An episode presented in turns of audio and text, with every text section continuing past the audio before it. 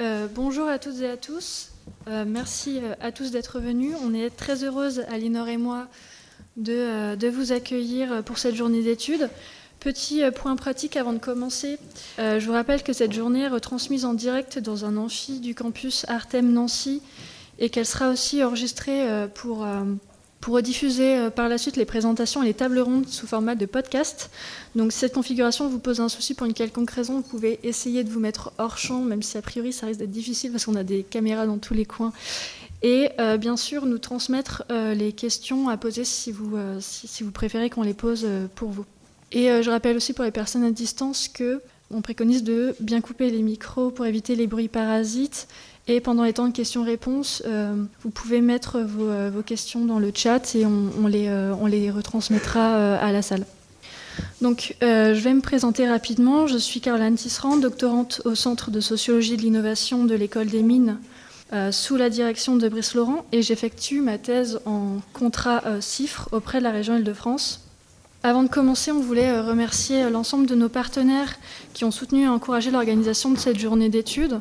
Donc l'Institut interdisciplinaire de l'innovation, nos deux laboratoires respectifs qui sont le Centre de sociologie de l'innovation de l'École des mines et le département euh, sciences économiques et sociales de Télécom, la région Île-de-France, le réseau Artem Nancy qui retransmet euh, cet événement aujourd'hui, la preuve par 7 et commune mesure qui nous ont aussi offert la possibilité de valoriser cette journée en podcast et un grand merci euh, évidemment aux participants et aux animateurs qui vont intervenir tout au long de la journée et aux autres membres du comité scientifique composé de Françoise Détienne, Michael Baker, Brice Laurent et Stéphane Saffin, qui nous a été, qui nous a été d'une aide précieuse pour l'organisation de cette journée.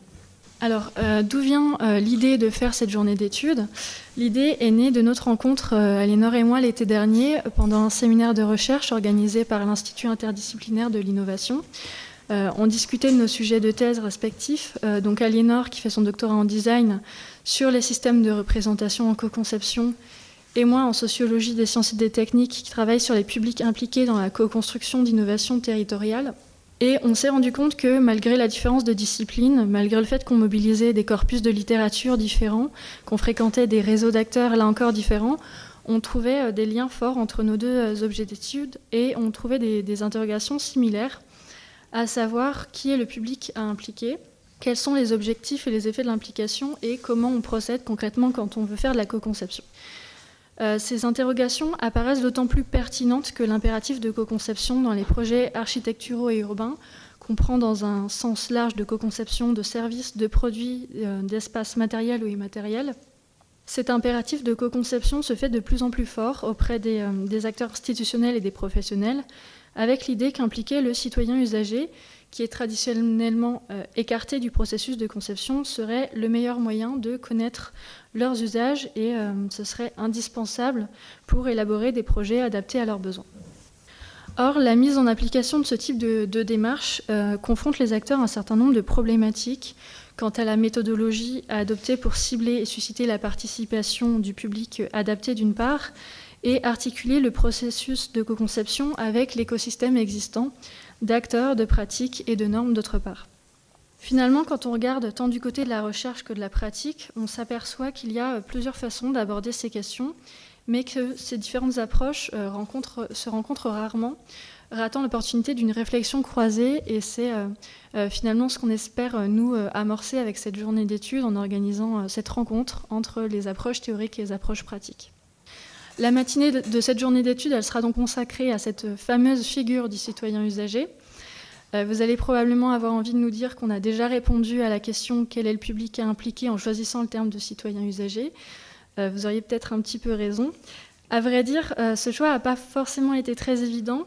On a choisi cette expression de citoyen usager pour laisser ouvertes les discussions sur le public impliqué, à la fois dans ses dimensions politiques de citoyen impliqué dans la vie de la cité et fonctionnelles de l'usager, mais avec l'idée que ce terme pourrait être lui-même questionné, débattu, voire remis en question au fil des interventions.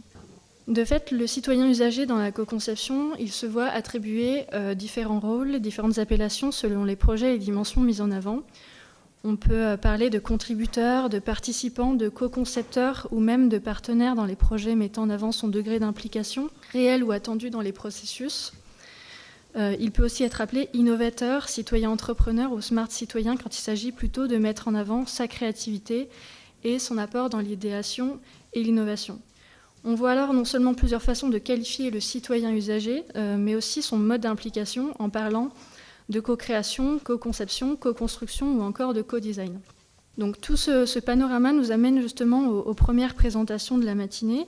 On va d'abord entendre la présentation de Jean-Marie Burkhardt, directeur de recherche en ergonomie à l'université Gustave Eiffel, qui va parler de la prise en compte en ergonomie des usagers, afin de, de mieux comprendre ce qui se joue dans les interactions entre concepteurs professionnels et concepteurs non professionnels. On entendra ensuite Adrien Mack, postdoctorant à l'Université de Munich dans le département Science, Technology and Society, qui questionne à travers une approche plutôt politique publique les euh, politiques qui encadrent euh, et promeuvent la co-création avec les citoyens. Derrière cette pluralité d'appellations euh, se trouve aussi une pluralité de compréhension et de mise en œuvre de la co-conception qu'on va ensuite explorer en croisant les retours d'expérience et de connaissances d'acteurs académiques, professionnels et institutionnels lors de la table ronde animée par, euh, Brice Laurent qui démarra après la pause de 11 et durant laquelle nous aurons le plaisir d'entendre Anne-Laure Desflash, qui est cofondatrice de l'agence de design et d'innovation sociale Les Ateliers RTT et designeuse pour la fabrique de l'hospitalité, Gaëtan Brespierre, qui est sociologue indépendant et membre du réseau AMU, Assistance à maîtrise d'usage. Gwenaëlle Costa-Levaillant, directrice de la direction numérique Innovation Smart Région de la région Île-de-France. Et Stéphane Vincent, délégué général de la 27e région. Donc je laisse euh, tout de suite la parole à Jean-Marie Burkhardt pour euh, une présentation de 30 minutes suivie d'un temps de questions-réponses. Merci. Merci. Euh, bonjour et merci euh, Caroline et Aliénor de m'avoir invité pour cette présentation. Je vais essayer de tenir les temps. Alors comme des fois je suis un peu bavard, n'hésitez pas à me, reprendre. Je vais quand même me mettre à un minuteur. alors la thématique donc de, cette présentation, euh, elle porte effectivement sur le point de vue, ou certains points de vue en tout cas de l'ergonomie, sur euh, la prise en compte des, usagers dans la conception et une forme particulière de prise en compte des usagers qui est effectivement la participation. Alors ma présentation va être en, trois temps, euh, grosso modo, et puis j'ajusterai en, fonction un premier temps où je vais parler plutôt euh, de, l'origine du questionnement en ergonomie et des approches globalement en ergonomie sur cette question. Euh, dans un deuxième temps, euh, je préciserai peut-être un peu les concepts, ou en tout cas la façon dont, cette question est conceptualisée en, ergonomie, et puis quelques éléments de réponse concernant des travaux qui ont été menés, qui mettent en évidence un certain nombre de, résultats, notamment sur le domaine de la conception créative. Alors, euh, l'ergonomie, hein, c'est euh, une discipline, euh, c'est à la fois une discipline et à la fois une technique, puisque quand on parle d'ergonomie, on va s'intéresser à la fois à l'application de l'ergonomie aux outils, aux situations de travail, mais c'est aussi une discipline qui se situe finalement à la croisée ou qui emprunte beaucoup à d'autres disciplines, et notamment à la psychologie, à la physiologie, la physiologie du travail, et puis aux sciences de l'ingénieur. Donc, je pense que dans les discussions qu'on pourra voir aujourd'hui, hein, on, verra que ça, c'est un des points. Il y a un corpus spécifique de connaissances dans le domaine de l'ergonomie. Il y a des modèles qui sont assez bien adaptés et développés dans le cadre des situations d'interaction, par exemple euh, d'un opérateur avec, euh, avec une machine ou avec un système ou euh, des situations de travail. Mais on, on s'appuie aussi beaucoup, je dirais, sur d'autres apports, d'autres contributions disciplinaires que uniquement la contribution de l'ergonomie. Alors, l'ergonomie euh, s'intéresse d'une façon générale, euh, finalement, euh, aux questions qui sont en lien avec l'interaction entre un homme et un artefact, un homme, un humain et un artefact. Et donc, quel type d'activité va être développé dans le cadre de cette interaction avec cet artefact? L'artefact étant hein, donc un, objet qui a été modifié ou produit ou conçu par les humains dans un objectif de déroulement de l'activité. Alors ces trois perspectives, elles soulignent un peu le, développement de la discipline. Euh, la première façon de regarder euh, l'activité que peuvent avoir des humains vis-à-vis d'un artefact, c'est s'intéresser à la façon dont ils construisent, dont ils l'élaborent, dont ils le réalisent. Euh, et, donc là, on est effectivement sur un, premier angle, une première perspective intéressante. Deuxième perspective, c'est comment on utilise, dans le cadre de l'activité, cet artefact. Et donc là, on va plutôt s'intéresser à la mise en œuvre et éventuellement aux difficultés qui peuvent être associées euh, à cette mise en œuvre ou la façon dont on peut euh, adapter ou améliorer cet artefact de telle sorte à ce qu'il soit plus euh, facile à utiliser. La troisième perspective, c'est euh, euh, les questions d'apprentissage et de formation, comment former euh, à l'usage d'un artefact, mais aussi qu'apprend-on au travers de l'utilisation de, cet artefact. Alors ces trois perspectives, elles, se retrouvent finalement dans trois champs de, recherche un peu différents. Un premier champ qui vise à répondre à la question de l'activité de conception et qui renvoie à ce qu'on pourrait qualifier le champ de la psychologie ou de l'ergonomie des activités de conception. Un deuxième champ pour euh, l'utilisation qui renvoie à ce qu'on connaît plus traditionnellement, hein, euh, l'ergonomie informatique, euh, l'ergonomie des IHM, l'ergonomie des, systèmes interactifs. Et puis, dans le, troisième cas, on va avoir beaucoup de travaux plutôt dans le domaine des technologies éducatives et des technologies d'apprentissage.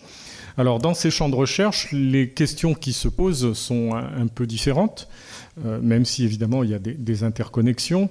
Euh, quand on s'intéresse aux questions, en tout cas les chercheurs qui s'intéressent à l'activité de, conception, vont beaucoup se centrer sur euh, des études qui visent à caractériser ce qu'est l'expertise, Comment peut-on analyser, étudier, caractériser l'expertise avec un objectif évidemment d'assistance à la conception et euh, dans les premiers travaux, notamment, je reviendrai rapidement là-dessus tout à l'heure, euh, il y a eu beaucoup de travaux sur euh, les premiers utilisateurs de l'informatique, qui étaient les informaticiens, et donc une première salve, je dirais, de travaux qui s'est intéressée plutôt à des questions liées à l'apprentissage de la programmation. Dans le cas des, travaux plutôt sur l'utilisation, on, va avoir des, questions qui vont porter plutôt sur euh, les besoins, sur euh, la traduction de ces besoins au travers de fonctionnalités et sur des aspects d'utilisabilité euh, liés à l'interaction avec les dispositifs. Dans le domaine de l'apprentissage et des technologies d'apprentissage, on va être beaucoup sur, sur les questions d'utilisabilité, d'interaction et d'interface dans l'objectif de, favoriser euh, l'apprentissage. Et puis, euh, depuis quelques années maintenant, aussi sur des questions de développement, et notamment le développement des connaissances ou des compétences au travers de l'usage.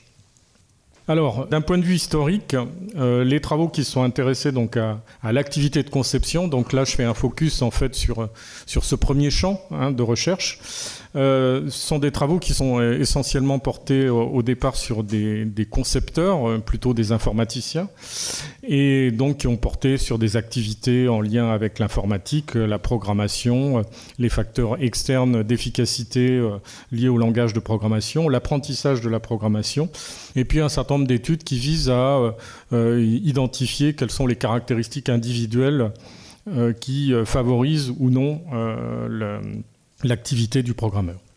Euh, juste pour donner un petit écho, cette, cette communauté est toujours active. Hein. Il, y a il, y a un, groupe qui s'appelle le, Psychology of Programming Interest Group qui est toujours actif, euh, et avec une conférence qui a lieu tous les ans et qui porte spécifiquement sur ces aspects-là. Et puis, euh, juste aussi pour, pour, pour l'histoire, des, travaux qui ont eu lieu plutôt en Amérique du Nord, cette fois-ci, autour des, études empiriques sur les, concepteurs de programmes, sur les, programmeurs, à partir de la fin des années 80. Quand on passe ensuite aux années 90, euh, il y, a un changement de focus.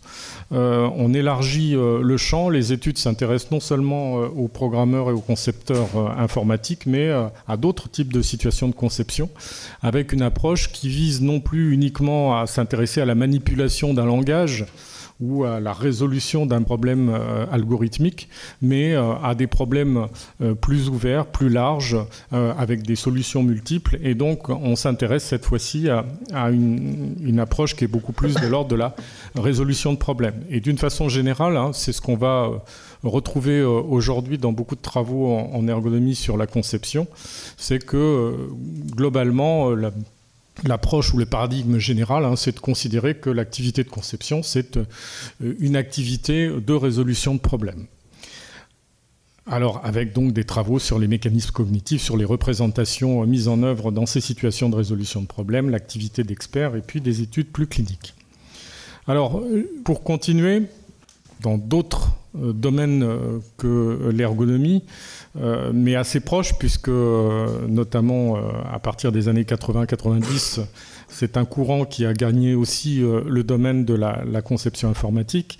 Euh, ce sont les travaux qu'on va trouver plutôt donc, euh, en Scandinavie, en Suède, en Norvège, etc., avec aussi euh, des travaux aux États-Unis autour de la notion de conception participative participatory design, alors qui là se caractérise par un fondement clairement politique. Hein, l'idée de, cette approche, c'est que effectivement les citoyens euh, les travailleurs euh, doivent avoir euh, leur mot à dire sur l'environnement de travail dans lequel ils sont amenés à développer leur activité.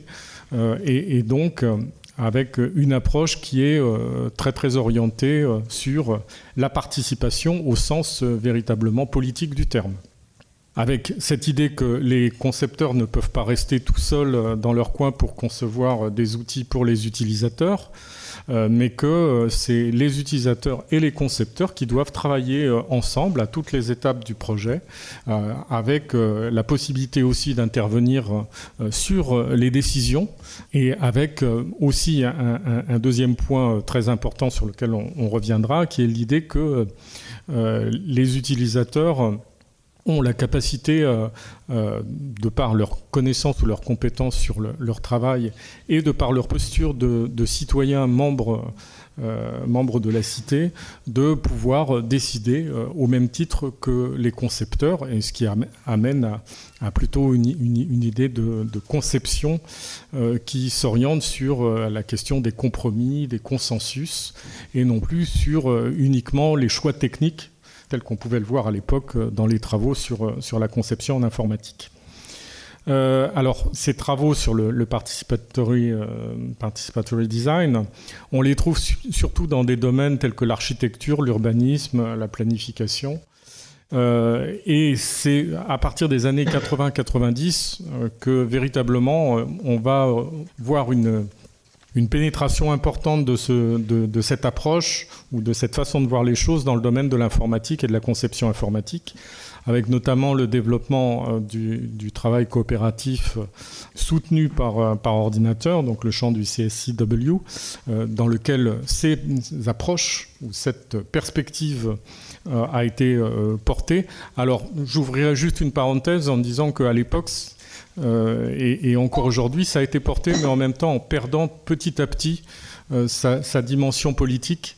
Et puis euh, quelque chose d'assez proche aussi dans les années 80 qui, a, alors, qui avait été développé par IBM et ensuite repris et, adapté et modifié, qui est des approches nord-américaines autour de ce qu'on a appelé le Joint Application Design et, qui consistait donc effectivement à développer des situations de co-conception, mais de co-conception dans lequel l'usager, l'utilisateur n'avait pas forcément toute l'attitude euh, en, termes de, en décision mais avec des approches qui, par euh, beaucoup d'aspects, ressemblaient beaucoup aux, techniques ou aux pratiques qui étaient développées dans le domaine du, du participatory euh, design.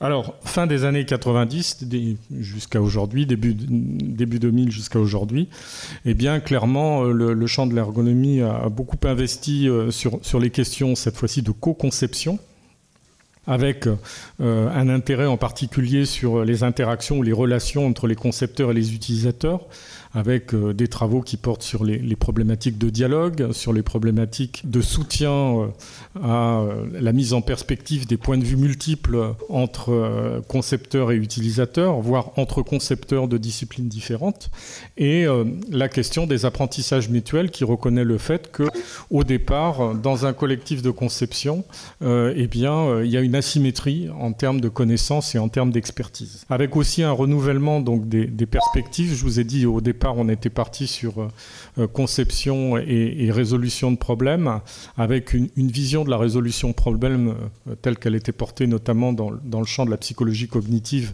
une vision très rationnelle. Euh, résoudre un problème, c'est optimiser une solution euh, en fonction des entrées. Et euh, à partir de cette époque, beaucoup de travaux remettent en cause cette vision strictement rationnelle du processus de conception. Alors l'ergonomie n'était pas la seule hein, dans ce cas-là à, cette époque, et pour insister sur la dimension également sociale et hétérogène du processus de conception, où Certes, il y a un usage de connaissances euh, rationnelles, de connaissances de standards, euh, d'algorithmes type euh, et autres, mais il y a aussi beaucoup de ressources qui sont liées finalement au, groupe, au collectif et aux ressources qui peuvent être mobilisées au sein et autour du, processus de conception. Alors, euh, pour finir, euh, et avant d'aborder donc les, notions, euh, la première question qui peut venir, c'est pourquoi faire participer les, usagers ou les utilisateurs à, ce processus de résolution de problèmes? Alors, il y, a deux grandes approches en fait, et qui renvoient directement à, cette histoire des, questions autour de la, la, participation des utilisateurs et de la, compréhension du processus de conception, euh, bah, il y a une première approche euh, qui consiste à dire euh, faire participer les, usagers ou les utilisateurs. C'est un point central si on veut avoir des projets qui fonctionnent, qui permettent de délivrer in fine un produit qui soit acceptable, accepté, appropriable par, par les usagers avec un constat, alors qui est fait depuis de nombreuses années, et on trouve encore des papiers régulièrement dans des, dans différents domaines qui mettent en évidence le fait que bah, les projets de conception, ça marche pas si bien que ça. Euh, il y en a une grande partie, enfin une grande partie. Il y en a une partie non négligeable qui, euh, in fine, euh, n'aboutissent pas à un produit qui sera effectivement utilisé. Alors, euh, les, travaux euh, aujourd'hui qui s'intéressent à ça euh, sont, sortis des approches classiques où on regardait uniquement si le projet avait été dans les clous en termes de timing et en termes de budget pour s'intéresser aussi à l'adéquation entre le produit final et les attentes ou les besoins des utilisateurs. Alors, parfois à travers des notions un peu un, peu, euh, un peu flou, telles que la notion de satisfaction des utilisateurs. Mais disons que euh, dans, beaucoup de travaux euh, aujourd'hui mettent en évidence que le fait d'intégrer ou d'impliquer ou de faire participer les utilisateurs dans le processus de conception est un des moyens qui permet de garantir de façon un peu, un peu plus forte le, le succès d'un projet. Alors, j'ai repris juste quelques données, hein, mais euh, vous voyez qu'en en gros, euh, on, est à un tiers de succès dans les projets sur les trois critères que j'évoquais, hein, euh, coût, temps et satisfaction des utilisateurs. Et c'est quelque chose qui finalement fluctue relativement peu hein, sur, sur le temps. On est, je regardais les, derniers résultats sur, sur ce sujet-là. Alors on trouve on trouve des choses assez variées, mais euh, en 2020, on était encore à 33% de, de, de, projets euh, considérés comme étant euh, un succès. Ce qui, reste un tiers, c'est pas, pas effectivement très euh, glorieux. Alors ça c'est vrai euh, globalement euh, dans, les projets et en particulier dans les gros projets. et c'est vrai aussi, et ça c'est plutôt les, données que je vous ai mis en bas, dans les projets plus strictement informatiques ou en tout cas basés sur sur des nouvelles technologies. Et quand on demande aux, gestionnaires ou aux membres d'équipes projet d'identifier quels sont les principaux freins ou principales barrières qui sont euh, euh, euh, à, un échec ou à un succès, eh bien, ce qui arrive très souvent dans les 3-4 premières, alors suivant les années ça change, hein, mais dans les 3-4 premières raisons, c'est eh l'insertion ou l'implication des utilisateurs dans, le projet.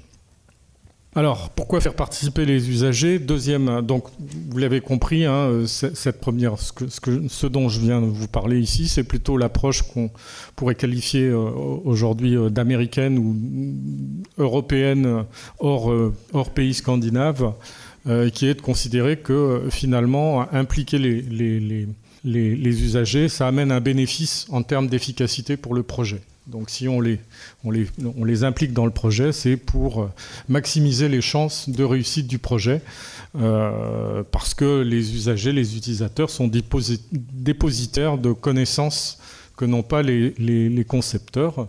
Et donc, euh, les impliquer dans le processus de conception, c'est faire en sorte que ces connaissances puissent être prises en compte au cours de la conception. deuxième approche, qui va renvoyer plutôt à l'approche scandinave ou ce qui a été développé plutôt dans les questions sociales autour de la planification de l'urbanisme. C'est euh, faire participer les usagers, euh, ça répond euh, finalement à un besoin social. les usagers, les citoyens ont normalement le droit à, à pouvoir s'exprimer, à pouvoir contribuer, proposer et éventuellement choisir ce qui va être mis en place autour de chez eux. Donc, un des travaux phares, et il y, a une revue de la littérature euh, qui, revenait là-dessus, hein, c'est l'échelle d'Arnstein qui est souvent citée, euh, qui est une, formalisation euh, des différents niveaux d'implication euh, alors qui est critiquable par tout un tas, d'aspects, en particulier parce qu'elle est assez floue sur ce qu'en pratique, ce à quoi ça, renvoie et sur la diversité des situations. Mais elle a le mérite finalement de positionner un peu euh, dans les grandes lignes le, type de paradigme dans lequel on va, on va mettre en place euh, la participation des utilisateurs, depuis l'utilisateur complètement à l'extérieur du processus de conception jusqu'à l'utilisateur euh, euh, devenant un co-concepteur intégré au processus de, conception. Alors juste ce qu'on peut, peut, souligner au passage aussi, c'est qu'il euh, y a quelques études qui ont utilisé cette échelle comme un espèce de, enfin, comme base pour, pour questionner des concepteurs ou des, des citoyens sur euh, la façon dont ils percevaient euh, en fait leur application dans les projets. Et un des résultats qui revient assez fréquemment, c'est que euh, entre ce qui est attendu par les concepteurs et ce qui est attendu par les citoyens et ce qu'ils perçoivent comme étant leur réalité dans les projets, il y a encore un, gap qui, qui, pourrait être franchi avec un besoin beaucoup plus fort et, souvent énoncé d'implication dans, les projets. Après ce court, euh, ce court panorama de l'histoire un peu des perspectives de, l'ergonomie sur euh, l'activité de conception, quelques façons assez classiques hein, de, penser la conception. Euh, alors, la conception, on peut la voir de deux façons finalement. Hein, euh, c'est euh, ce que, j'ai repris les, petits dessins de, Jones pour, illustrer ça. Euh, il y a encore beaucoup de travaux, y compris en psychologie, qui abordent la conception plutôt comme étant une activité individuelle un peu magique c'est une sorte de, bloc, de, boîte noire. Et euh, l'efficacité de la conception dans cette vision des choses résulte essentiellement des caractéristiques créatives du sujet. Alors en réalité, euh, en ergonomie, on, regarde plutôt les choses d'une façon assez différente qui est que euh, la conception, en fait, comme je le disais tout à l'heure, euh, c'est pas un acte magique, c'est pas une boîte noire qu'on ne pourrait pas ouvrir. Au contraire, on peut essayer de comprendre et d'analyser de façon fine euh, la façon dont le processus se déroule. Et, donc, alors bon, évidemment, dans les années 70, hein, on était très très marqué déjà par le développement des ordinateurs et donc avec une vision de processus extrêmement extrêmement simpliste extrêmement simpliste, mais jusque dans les années 90, les psychologues hein, analysaient euh, l'activité humaine comme un système de traitement de l'information avec euh, exactement ce même genre de, ce même genre de schéma. Euh, aujourd'hui, on, a une vision du processus de conception un peu plus complexe, c'est-à-dire que résoudre un problème, c'est pas une activité qui ne part de rien et qui ne va vers un futur qui est un futur qui n'est pas pensé ou qui n'est pas anticipé. En fait, l'activité de conception, euh, c'est plutôt euh, un cycle qui va s'enrichir progressivement, dans lequel le concepteur va projeter des idées dans l'avenir. Il va imaginer finalement hein, l'artefact, la situation dans laquelle il va être usé, utilisé. Et, cette imagination du futur artefact, ça s'appuie aussi beaucoup sur ses connaissances, son expérience de ce qui existe déjà euh, dans le domaine dans lequel il travaille ou éventuellement dans des domaines connexes. Hein. Il y a beaucoup de travaux qui s'intéressent par exemple à l'utilisation du raisonnement analogique dans, dans, la conception. Et donc, ce qui est intéressant euh, à, travers ça, c'est d'une part de montrer donc que la conception, c'est un processus complexe, itératif, qui s'écoule dans le temps, qui s'appuie sur euh, l'existant, et puis dans lequel on peut avoir, on peut identifier plusieurs phases ou plusieurs étapes. Euh, des étapes, comme je disais tout à l'heure, de projection, euh, qui vont finalement amener à, imaginer une liste de, caractéristiques et de fonctions pour le, produit, pour l'artefact. Parmi ces possibles, il va falloir les hiérarchiser, en sélectionner euh, un certain nombre sur la base de critères qui peuvent être des critères de coût, qui peuvent être des critères de préférence ou autres. Et puis ensuite, on va le réaliser, on va l'implémenter. Et sur cette base-là, on va l'évaluer et donc sur les constats qui vont être faits au, cours de l'évaluation, eh ça va euh, fournir une nouvelle base de travail pour éventuellement continuer à, avancer dans, cet euh, aspect de prospective. Donc on a bien une, une, espèce de relation dialogique entre d'une part un mouvement prospectif dans la conception et d'autre part euh, un mouvement rétrospectif au travers des processus d'évaluation. Alors, euh, quand on arrive à la co-conception, donc là on raisonne plus sur un, concepteur tout seul, on raisonne sur euh, finalement euh, une équipe. alors, un peu schématisé ici, hein, il, peut y avoir plusieurs utilisateurs, il peut y avoir plusieurs concepteurs, experts de différentes disciplines. Mais ce que je voulais mettre en avant, c'est que eh bien, on va retrouver dans les processus, en tout cas en ergonomie, c'est comme ça qu'on regarde les choses, on va euh, retrouver des processus euh, euh, de conception qu'on avait identifiés dans la conception individuelle, mais vient se surajouter à cette dimension de conception une autre dimension qui est le fait qu'on a un collectif qui va exister et ce collectif, eh il va travailler, il va avoir une activité commune, il va collaborer. Et donc, en termes de processus de conception et et de, déroulement de, ce processus de conception, eh bien, il va y avoir à la fois des aspects qui vont être liés à la tâche, qui vont être liés à l'activité de conception à proprement parler, et puis des aspects qui vont être liés à l'interaction et la collaboration entre les membres du collectif. Et ces deux aspects-là, évidemment, vont dépendre d'une part de facteurs individuels, euh, du point de vue des utilisateurs ou du point de vue des, concepteurs, et d'autre part aussi euh, aux outils, à l'environnement, au contexte social, euh, sociotechnique dans lequel se, se, déroule, se déroule la, conception. Alors, ayant dit ça, finalement, ça renvoie à en termes d'analyse ou d'étude de l'activité, qu'est-ce que ce sur quoi on va se, focaliser quand on s'intéresse à la co-conception euh, je l'ai dit tout à l'heure, dans la conception en tant que telle, on peut identifier un certain nombre d'étapes. Hein. Je parlais d'étapes d'idéation, hiérarchisation, sélection, prise de décision, évaluation. Et euh, ces étapes, eh bien, ces différentes étapes, en tout cas, euh, elles vont pouvoir être traitées de façon plus ou moins conjointe entre les experts et les utilisateurs. Et les étapes dans lesquelles la conception va être faite de façon conjointe, c'est ce qu'on va définir comme étant la co-conception dans le domaine de l'ergonomie. Donc, euh, une activité qui va être coordonnée, synchronisée, qui va résulter d'un effort continu d'élaboration et de maintien d'une conception partagée d'un problème. Et c'est une forme spécifique aussi de coopération euh, qui va concerner les tâches, les actions, mais aussi les idées, les représentations et la compréhension que peuvent avoir les différents participants. Alors, euh, dernièrement, avec, euh, avec des collègues, donc Françoise Détienne notamment, Michael Baker, mais aussi Stéphane, on a, on, a, travaillé sur cette question spécifiquement de la collaboration avec des analyses qui visent justement à entre guillemets, distinguer ce qui est de l'ordre de, la tâche et ce qui est de l'ordre de la collaboration au sein du groupe et de la construction des connaissances au niveau du groupe. en identifiant donc à travers cette notion de qualité de la collaboration, d'une part des, des, propriétés ou des dimensions qui vont définir le processus collaboratif. Alors ces processus collaboratifs peuvent dépendre évidemment suivant le, domaine d'application.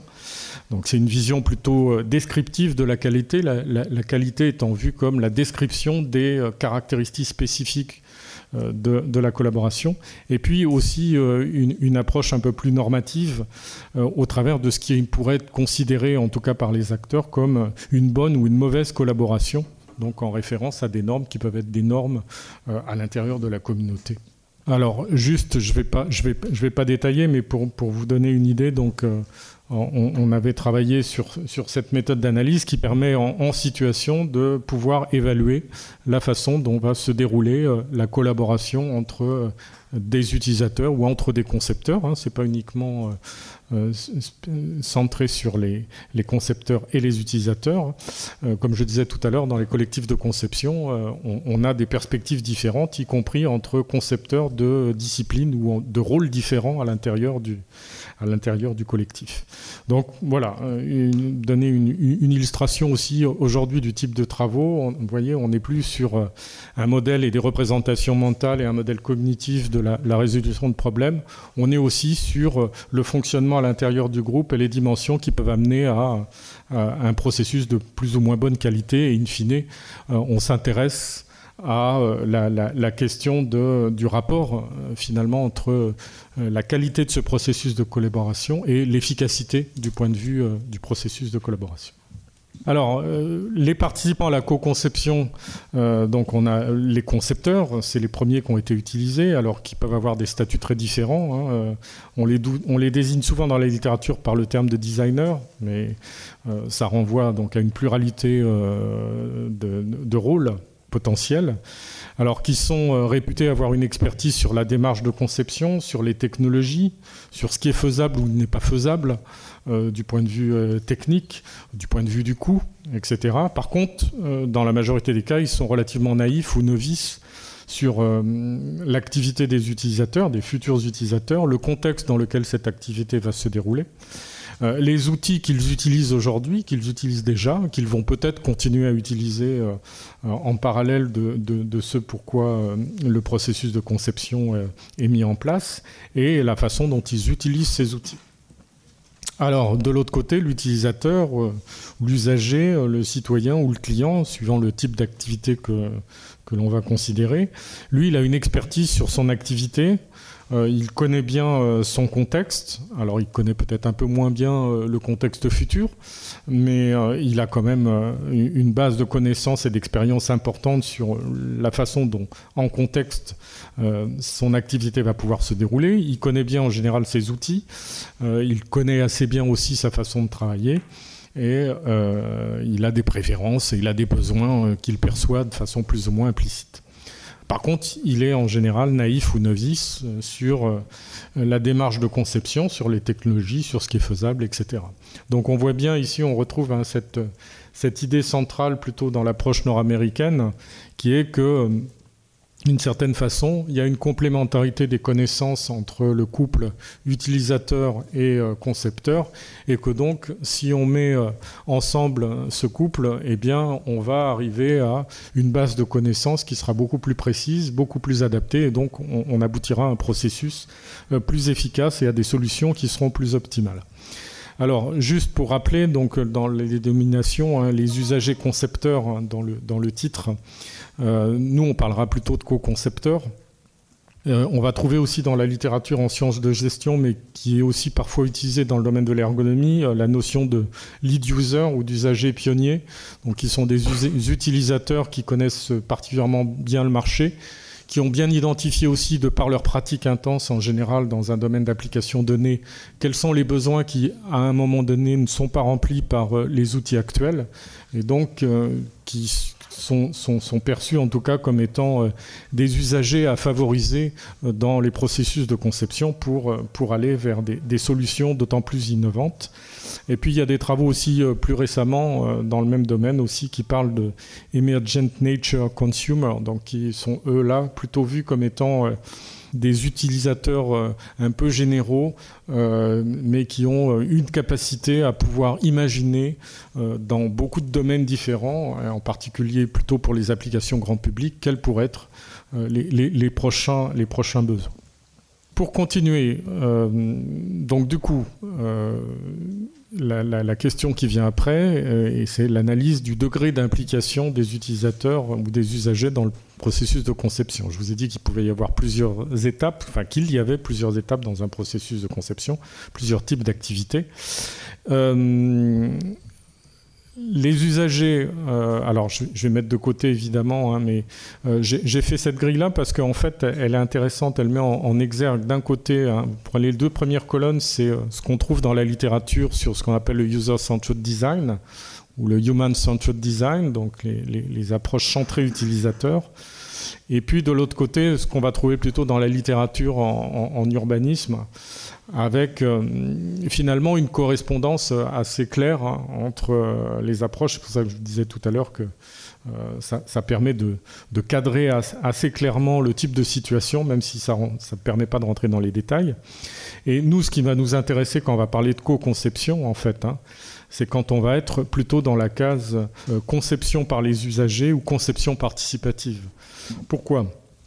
Eh bien parce que euh, quand on est dans la case euh, typiquement de type User-Centered Design ou Human-Centered Design, euh, l'utilisateur ou l'usager ou le situation, citoyen pardon, il va être plutôt considéré comme un informateur que l'on va consulter sur les besoins et les contextes d'usage, hein. donc plutôt un fournisseur de connaissances hein, quelque part.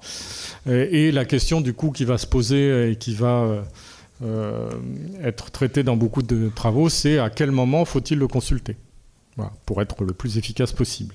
Et puis à un autre moment du processus de conception, on va lui demander de venir, mais cette fois-ci comme évaluateur des solutions qui auront été produites. Euh, et donc là aussi, on va le consulter euh, sur non pas toutes les solutions possibles, mais les solutions qui auront déjà été au préalable sélectionnées, identifiées comme étant les plus pertinentes par, les concepteurs.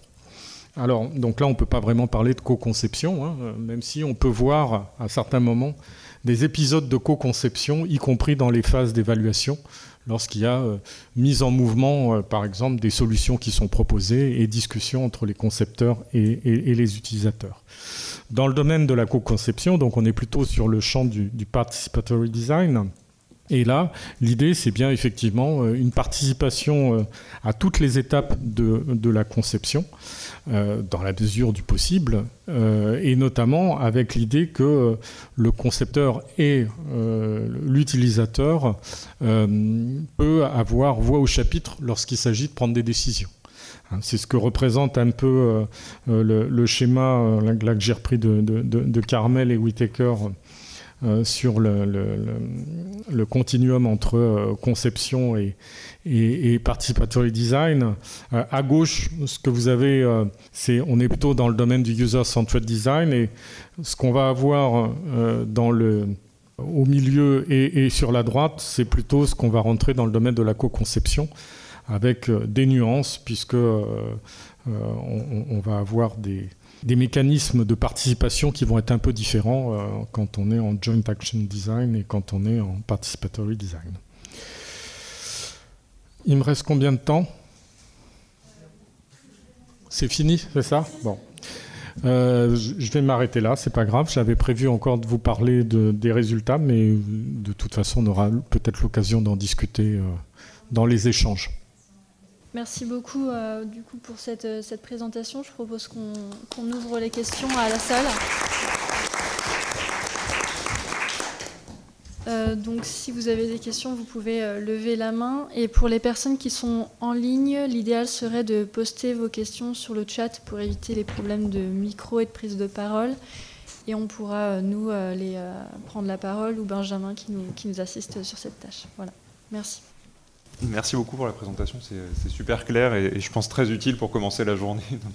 J'ai une question un petit peu générale, euh, un peu une réaction par rapport aux, façons de penser les degrés d'implication dans, euh, dans, les processus de, de conception comme Einstein ou, d'autres. Euh, je me pose toujours un peu la question, comment évaluer la situation où les personnes à impliquer vont contester la façon de formuler le problème au départ? C'est-à-dire vont dire par exemple, non mais c'est pas ça qu'il faut designer.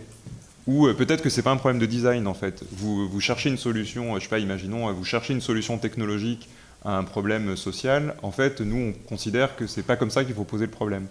Euh, il me semble toujours que ce genre de réaction se situe mal sur des échelles comme celle d'Einstein, par exemple, qu'elles sont, qu'elles leur sont, Tout à fait. c'est presque orthogonal. Et du coup, je me demande comment attraper. Et en même temps, c'est très intéressant parce que ça, ça ouvre plein de, plein de situations. Et donc, ma, ma question un peu générale, c'est comment attraper ce type de réaction pour aussi le prendre en compte dans euh, l'évaluation d'une, d'une bonne co-conception qui euh, arriverait à prendre en compte le fait que la définition même des problèmes à poser peut être elle-même euh, controversée, discutée, etc. merci pour, pour, cette question. Effectivement, elle est, elle est assez centrale. Alors, il y, a deux façons d'y répondre. Je pense que les, tenants du, participatory design euh, je dirais, euh, classique dans la lignée de, ce qui se fait en Suède, Norvège, etc. Euh, l'idée, c'est que justement, l'instruction du problème, c'est déjà de la co-conception. Alors, à partir du moment où c'est déjà de la co-conception, ça veut dire qu'il n'est pas du tout impossible que sur le base des discussions et du compromis, on aboutisse à la solution qui est que le problème n'est pas un problème de conception technique au sens de production d'artefacts, euh, c'est pour ça que je soulignais aussi en introduction le fait que euh, dans, cette approche-là, on, est vraiment dans une idée de porter euh, la démocratie dans la situation de travail, c'est-à-dire que l'opérateur, l'utilisateur, le, futur utilisateur, il a voix au chapitre, y compris au moment où les premières idées commencent à, circuler, les premières propositions peuvent, arriver, et donc on est dans une logique où la, notion de contestation est euh, finalement euh, consubstantielle de, l'approche. Et c'est parce qu'on va discuter très tôt et qu'on va d'emblée euh, former un collectif pour instruire la question que, a priori, si contestation il y a, cette contestation, elle va rester au, sein de la discussion jusqu'à permettre d'aboutir à un compromis ou à un consensus. Alors après, euh, dans l'approche américaine, par contre, euh, ça, ça marche pas du tout parce que euh, l'utilisateur, même s'il est là représentatif, encore une fois, on l'insère dans le processus parce qu'il a les compétences et les connaissances qu'il va pouvoir apporter. Mais c'est pas forcément lui qui est demandeur.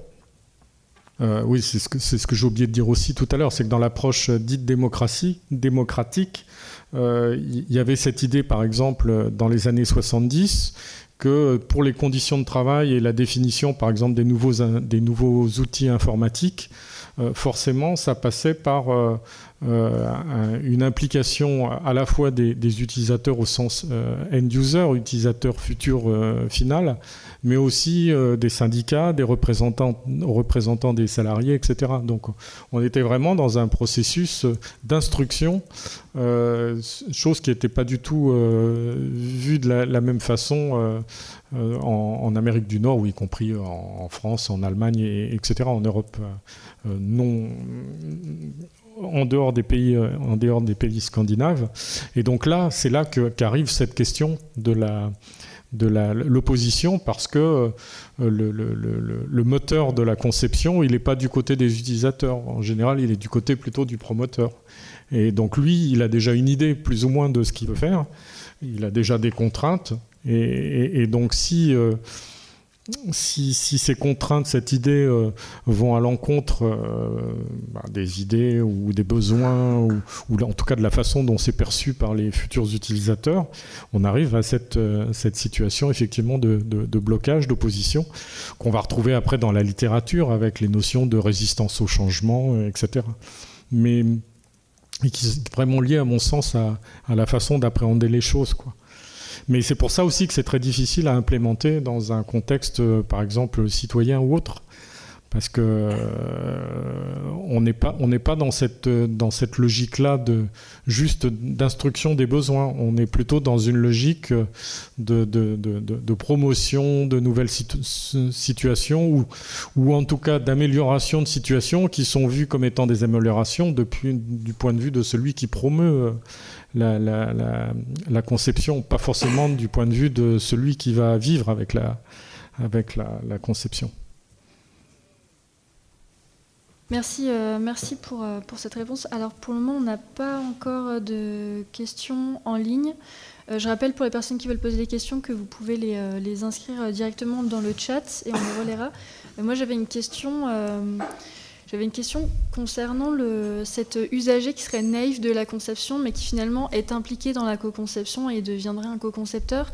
je me demandais si euh, on avait pu observer dans les, travaux en ergonomie euh, la transformation en fait, de l'usager et ce qui ressort équipé euh, d'un certain nombre de connaissances, un bagage pour savoir faire de la conception et est-ce que c'est entre guillemets réutilisé? Est-ce qu'il a tendance à se remobiliser plus régulièrement derrière dans la conception ou pas? Oui, il y, y, a pas mal de travaux sur cette question-là, sur l'idée du co-développement à l'intérieur des collectifs, alors, euh, qui a été appliqué euh, pas uniquement sur la conception d'artefacts euh, matériaux, mais aussi par exemple sur les questions de, conception de règles euh, au travail.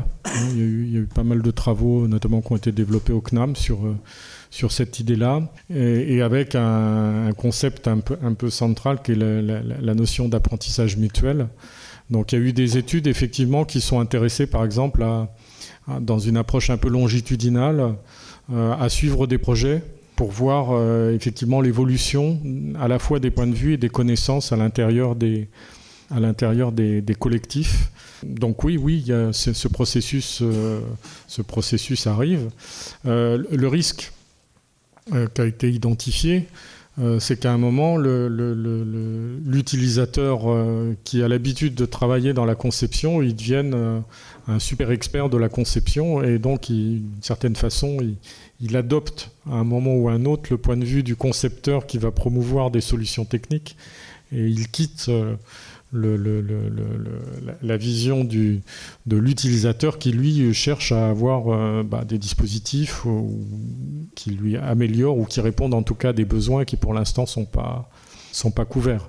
Alors le lead user est un bon exemple de ça, hein, d'une certaine façon. C'est des gens qui connaissent bien le domaine, euh, qui connaissent bien un domaine spécifique, qui connaissent bien les solutions, qui en général ont une bonne connaissance quand même de la technique, même s'ils sont pas concepteurs. Et, donc c'est aussi pour ça que certain nombre de, travaux promeuvent le fait de, de, sélectionner parmi les utilisateurs plutôt des lead users pour être plus innovants et plus à l'écoute euh, des besoins du marché. Ce sont des, des, super utilisateurs, mais avec en plus euh, une connaissance du marché, une connaissance du domaine et des contraintes euh, liées à la technique qui font qu'ils apportent, ou en tout cas ils sont vus comme étant apportant une plus-value importante dans les processus de conception. Ok, merci. Est-ce qu'il y, avait d'autres questions dans la salle? Oui, j'en vois deux. Juste pour, euh, pour prolonger un petit peu, euh, je me demande si en fait, est-ce qu'on peut vraiment euh, distinguer de manière aussi claire le, le concepteur et puis l'usager impliqué dans la conception et moi, dans mes travaux, ce que je vois, c'est que souvent les usagers qui s'impliquent dans la conception peuvent être des professionnels masqués, mais qui prennent une autre posture et qui sont dans une autre position. Euh, donc je pense que nos travaux ne sont pas dans le même domaine. Moi, je suis dans la rénovation des bâtiments. Mais est-ce qu'on va vous retrouver ça aussi dans l'informatique? Puisque j'ai compris que c'était le cadre de, vos recherches. Euh, alors moi oui, après d'autres collègues ont travaillé sur d'autres domaines que l'informatique. Hein. Je parlais par exemple de, la, la, régulation au travail, hein, sur la, définition par exemple de nouvelles procédures euh, ou le réaménagement euh, des espaces de travail, etc. Donc là aussi, il y a, aussi des travaux là-dessus. Oui, c'est pour ça que je parle de co-concepteur en fait. Je trouve que c'est plus simple de parler de co-concepteur plutôt que d'usager et de, et, concepteur. Parce que finalement, euh, c'est un point de vue un peu, un peu méta de dire il y a d'un côté le concepteur, de l'autre côté l'utilisateur. Ils ont chacun une expertise. Au fur et à mesure du processus de conception, il y a quand même un apprentissage mutuel, c'est-à-dire qu'il y, a des connaissances qui vont passer de l'un à l'autre. Et puis, la façon dont est construite le processus de conception, effectivement, peut amener à intégrer dans le collectif des gens à plus d'un titre qui peuvent être représentants des utilisateurs. Alors, à une époque, c'était souvent le rôle de l'ergonome d'ailleurs, par exemple, qui allait euh, observer le travail hein, et puis ensuite qui arrivait dans le processus de conception pour dire euh, voilà comment les gens travaillent. Euh, sauf qu'il n'était pas utilisateur, mais il était vu et perçu par les membres du collectif comme un espèce de représentant des utilisateurs ou super utilisateur. donc effectivement, dans les collectifs, en fonction du moment, en fonction des expériences précédentes, on n'a pas une, homogénéité avec euh, ces deux représentants. Quelque chose qui serait de l'ordre de. c'est un peu deux caricatures que je vous ai montrées. Et puis, euh, dans la réalité, on est dans des choses qui sont beaucoup plus euh, hétérogènes. Et, parfois, la distance entre le concepteur au sens de l'expert technique et l'utilisateur euh, finalement, elle est pas, elle est pas, elle est pas très, elle, peut même être, euh, il peut même y avoir euh, aucune absence. je prends juste un exemple. on avait travaillé avec Flore Barcellini et, Françoise Détienne sur les communautés de, de, conception de logiciels en ligne, en particulier sur la communauté qui a développé Python. Et bah, les utilisateurs sont des informaticiens essentiellement. Donc euh, là, l'expertise, euh, elle, renvoie plus aux, besoins exprimés par rapport à des domaines d'application ou autres, ou par rapport au langage, mais le concepteur est à la fois utilisateur. Merci pour euh, cette présentation. J'ai euh, deux questions. Une question au niveau plutôt micro-projet pour le promoteur et une question plutôt macro. On évoquait en fait que les euh, utilisateurs, les co-concepteurs apprenaient en fait pendant la phase de conception en tant qu'utilisateur. Est-ce qu'on a déjà mesuré les externalités financières positives pour le promoteur de cet apprentissage pendant le projet? Ma question spécifique, c'est est-ce qu'on sait mesurer la réduction, par exemple, de la non-acceptabilité d'une solution euh, au niveau des concepteurs, donc, euh, parce qu'on évoquait que le promoteur euh, avait ses propres contraintes financières, de choix techniques, etc. Et deuxième question, au niveau de cette, ce développement de compétences, est-ce qu'on a déjà pensé à calculer le développement de compétences sociétales pour les citoyens, les usagers, au niveau d'une nation? Sous-entendu, est-ce qu'on pourrait valoriser en fait la contribution dans la co-conception par ce développement de compétences dans un, dans un passeport de compétences ou toute autre euh, chose? Euh, Question sur laquelle je vais être un peu sec parce qu'en ergonomie, on n'a pas trop euh, ce, genre de travaux. Ce que je pourrais dire sur la première question, ça renvoie un peu à ce que je disais en introduction sur notamment la probabilité de succès du projet. Euh, là, là-dessus, il euh, y, y, a un consensus clair dans la littérature. Euh, quand les utilisateurs ne sont pas impliqués dans la conception, c'est, je dirais pas que c'est une garantie d'échec, mais quand on regarde la, proportion d'échecs relativement aux situations où il y a une implication des utilisateurs, quel que soit euh, après, suivant la méthode, là aussi, il y, a, des différences, mais euh, il n'y a pas photo. C'est significatif. Donc là-dessus, on ne mesure pas le gain en connaissance. Par contre, on, peut mesurer ça directement euh, en termes de, proportion de, de succès d'échec. Après, ce n'est pas le seul facteur. Il y a d'autres facteurs. Euh, plus un projet est gros, plus la probabilité pour qu'il euh, euh, n'aille pas jusqu'au bout est forte. plus, enfin, moins, les objectifs initiaux sont précis et plus on a de chance aussi pour que le, projet s'arrête en cours de route, etc. Il y a d'autres facteurs. Il n'y a pas que le facteur implication des utilisateurs. Au passage, euh, l'implication des utilisateurs a un impact positif aussi sur toutes ces dimensions-là. C'est que si vous avez des utilisateurs, vous avez plus de chances d'avoir un projet qui soit bien défini, etc. Euh, alors après sur le deuxième, la deuxième question, là je, suis désolé, je, suis vraiment incapable de vous répondre. Il y a peut-être d'autres personnes dans la salle qui, qui ont plus de billes là-dessus, mais euh, on n'a pas trop de travaux à ce niveau-là, et j'en connais pas en tout cas moi personnellement. Euh, merci. On a, une question dans le chat. Pouvez-vous d'ores et déjà appréhender les implications de la co-conception sur le plan de l'appropriation d'un objet qui est plus coproduit que produit et de la rétribution éventuelle du co-concepteur? Alors, euh, sur, l'aspect rétribution, euh, là, c'est pareil. Je ne pourrais pas vous dire grand-chose. Ce n'est pas un domaine sur lequel, en tout cas, on n'a pas trop de questions de recherche sur cet aspect-là. Euh, il y a peut-être dans d'autres disciplines, je ne sais pas, en sciences de gestion ou autres, il y a, peut-être des, réponses là-dessus, mais on ne regarde pas trop ça. Euh, sur la, première question qui était euh, l'aspect appropriation, alors oui, oui, la littérature met en évidence, il y a beaucoup de travaux qui mettent que l'acceptabilité est meilleure, le temps d'appropriation est meilleur, la proportion d'usage souvent augmente. Euh, donc euh, oui, oui, oui, ça, là-dessus, il y, a, des données dans la littérature assez claires. Alors modulo, encore une fois, comme je disais tout à l'heure, c'est que euh, il faut que la, participation soit bien mise en œuvre. Il ne s'agit pas juste de dire on va faire participer des usagers pour que, pour que ça marche. on verra plus tard dans la journée, si j'ai bien compris, que va décrire un certain nombre de méthodes d'approches concrètes qui, qui, sont mises en œuvre sur ces questions-là. Mais si vous faites venir euh, euh, dans, dans, une réunion euh, des concepteurs, enfin des utilisateurs, et puis que vous leur demandez bah, qu'est-ce que vous voulez, et puis que ça en reste là, il y a de fortes chances pour que vous n'alliez pas très loin et il n'y a, a, pas de raison que ça améliore le processus. Il faut beaucoup d'outils pour aider à éliciter les besoins. il faut beaucoup de il faut du temps aussi pour qu'il y ait une, connaissance réciproque. Comme je vous le disais, on est dans, un contexte où il ne s'agit pas juste de résoudre un problème, il s'agit aussi de créer un, collectif, euh, y compris sur le plan de la, confiance, de, la régulation à l'intérieur du collectif. Et donc ça, ça prend du temps. Euh, et ça nécessite euh, la mise en place d'outils à certaines étapes pour permettre justement que ça fonctionne bien. Euh, merci beaucoup. S'il n'y a pas d'autres questions, je propose qu'on passe à la présentation d'Adrien, euh, une fois de plus pour un temps de 30 minutes, suivi d'un temps de questions-réponses, euh, en espérant que les connecteurs fonctionnent bien, parce qu'on a des petits soucis, et donc toutes, nos excuses pour le, changement de slide.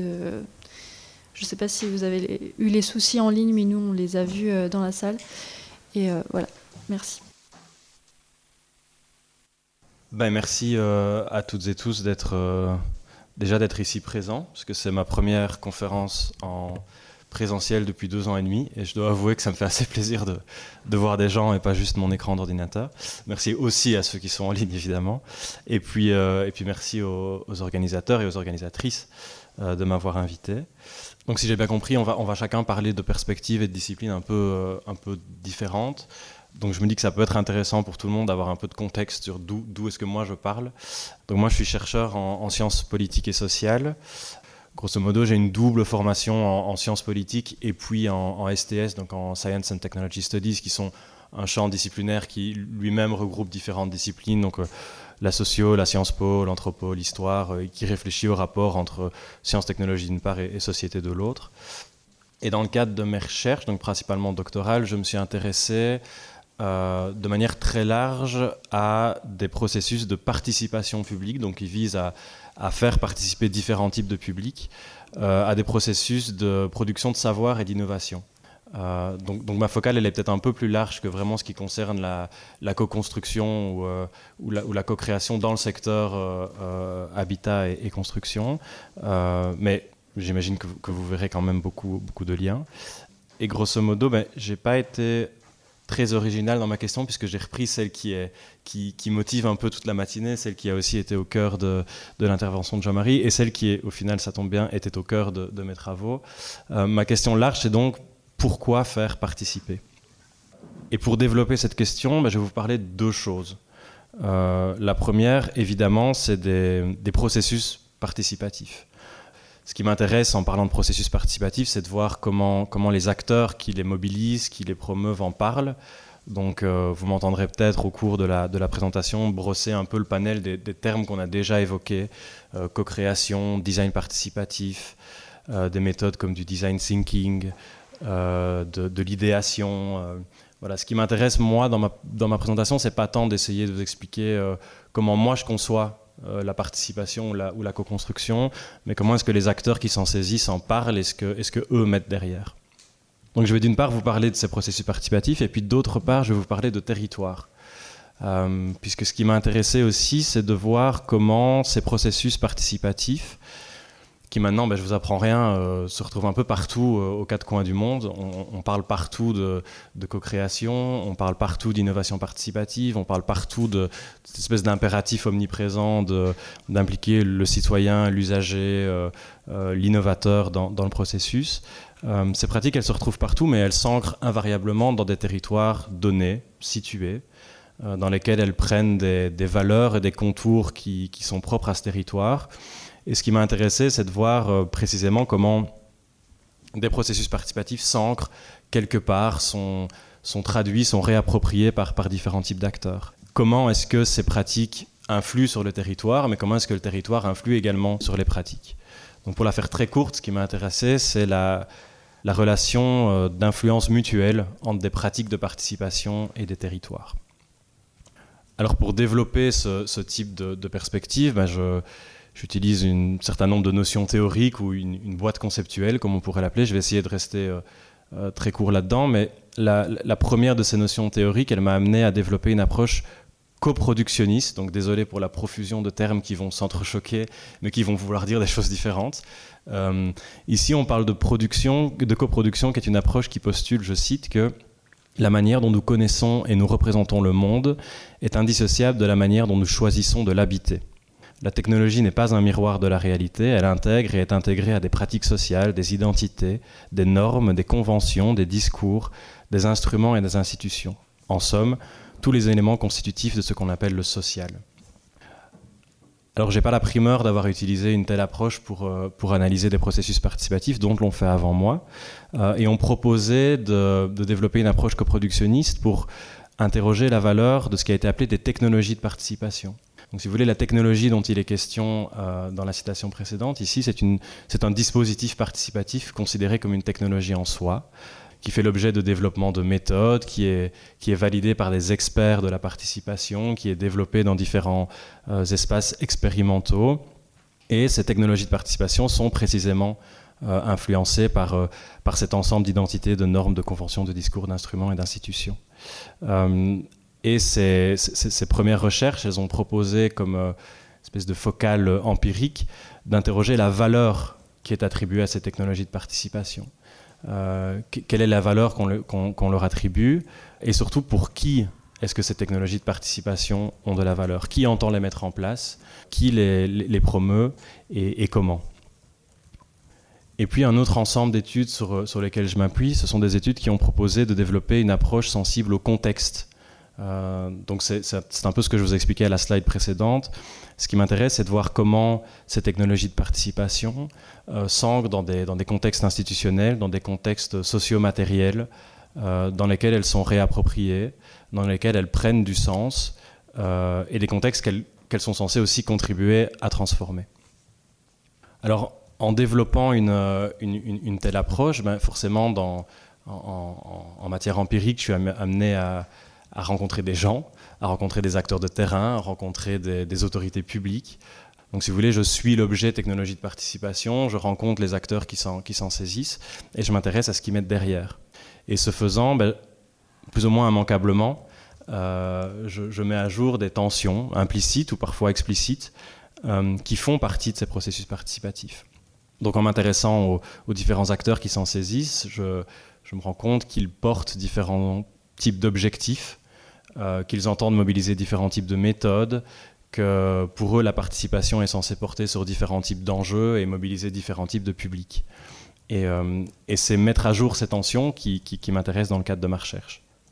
En d'autres termes, ce que je mets en évidence, ce sont des frictions entre des universels, donc euh, on peut parler de passage à l'échelle, comment est-ce qu'on passe d'un site participatif particulier à, une réplication de ce site à une plus large échelle, Comment est-ce qu'on peut envisager la contrôlabilité de la participation? Comment est-ce qu'on peut faire en sorte que la participation soit canalisée d'une manière ou d'une autre, qu'elle puisse répondre aux objectifs qui lui sont assignés?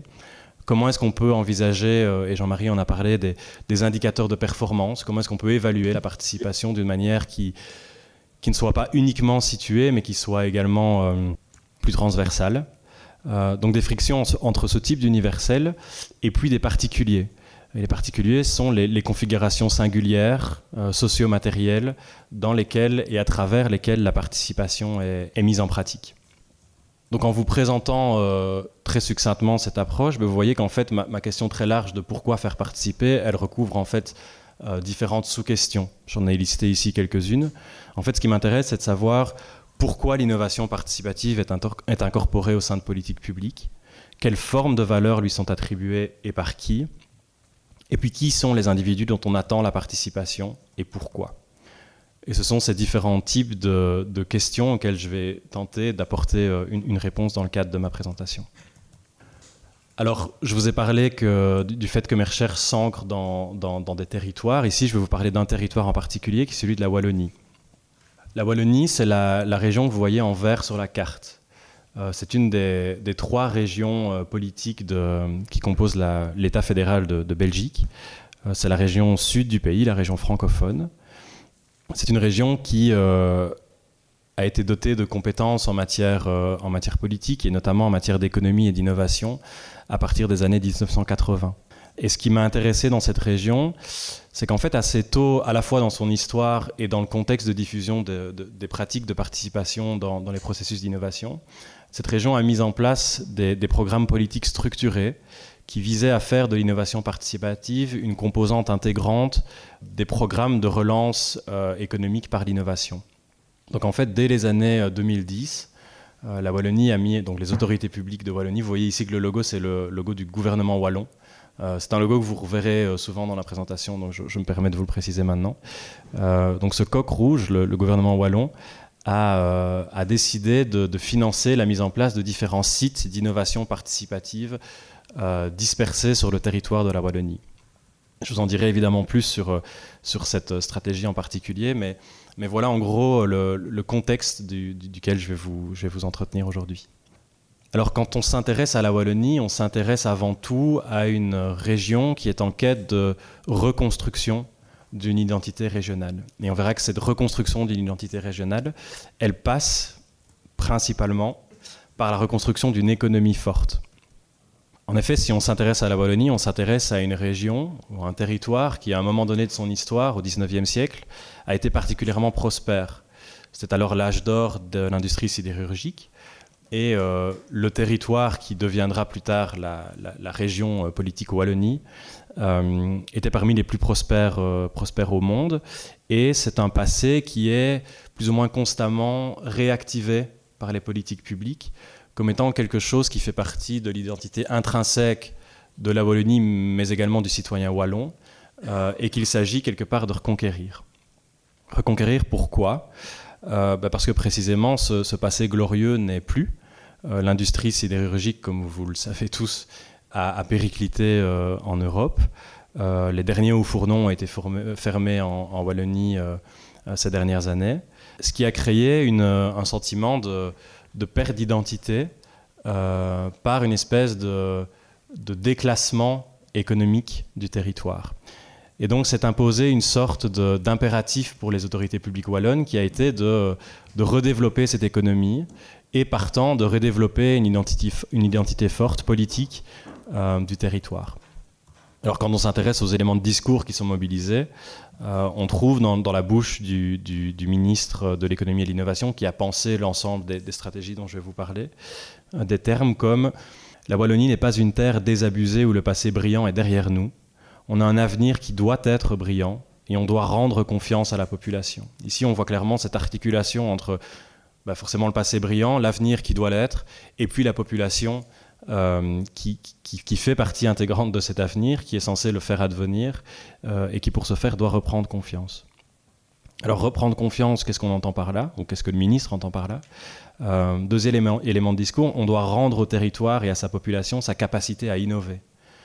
c'est vraiment un élément de discours qui revient, qui revient tout le temps dans, dans, les discours qui entourent ces politiques. C'est l'avenir de la Wallonie passera par une manière un peu étrange à, mes yeux d'utiliser la notion d'empowerment, mais de mise en capacité des citoyens wallons en leur transmettant des clés pour leur permettre d'innover. Et puis, donc, ce programme, il s'articule à une vision euh, large et, relativement unifiée de la Wallonie en, elle-même, euh, puisqu'il faudrait faire de la Wallonie une société créative et innovante.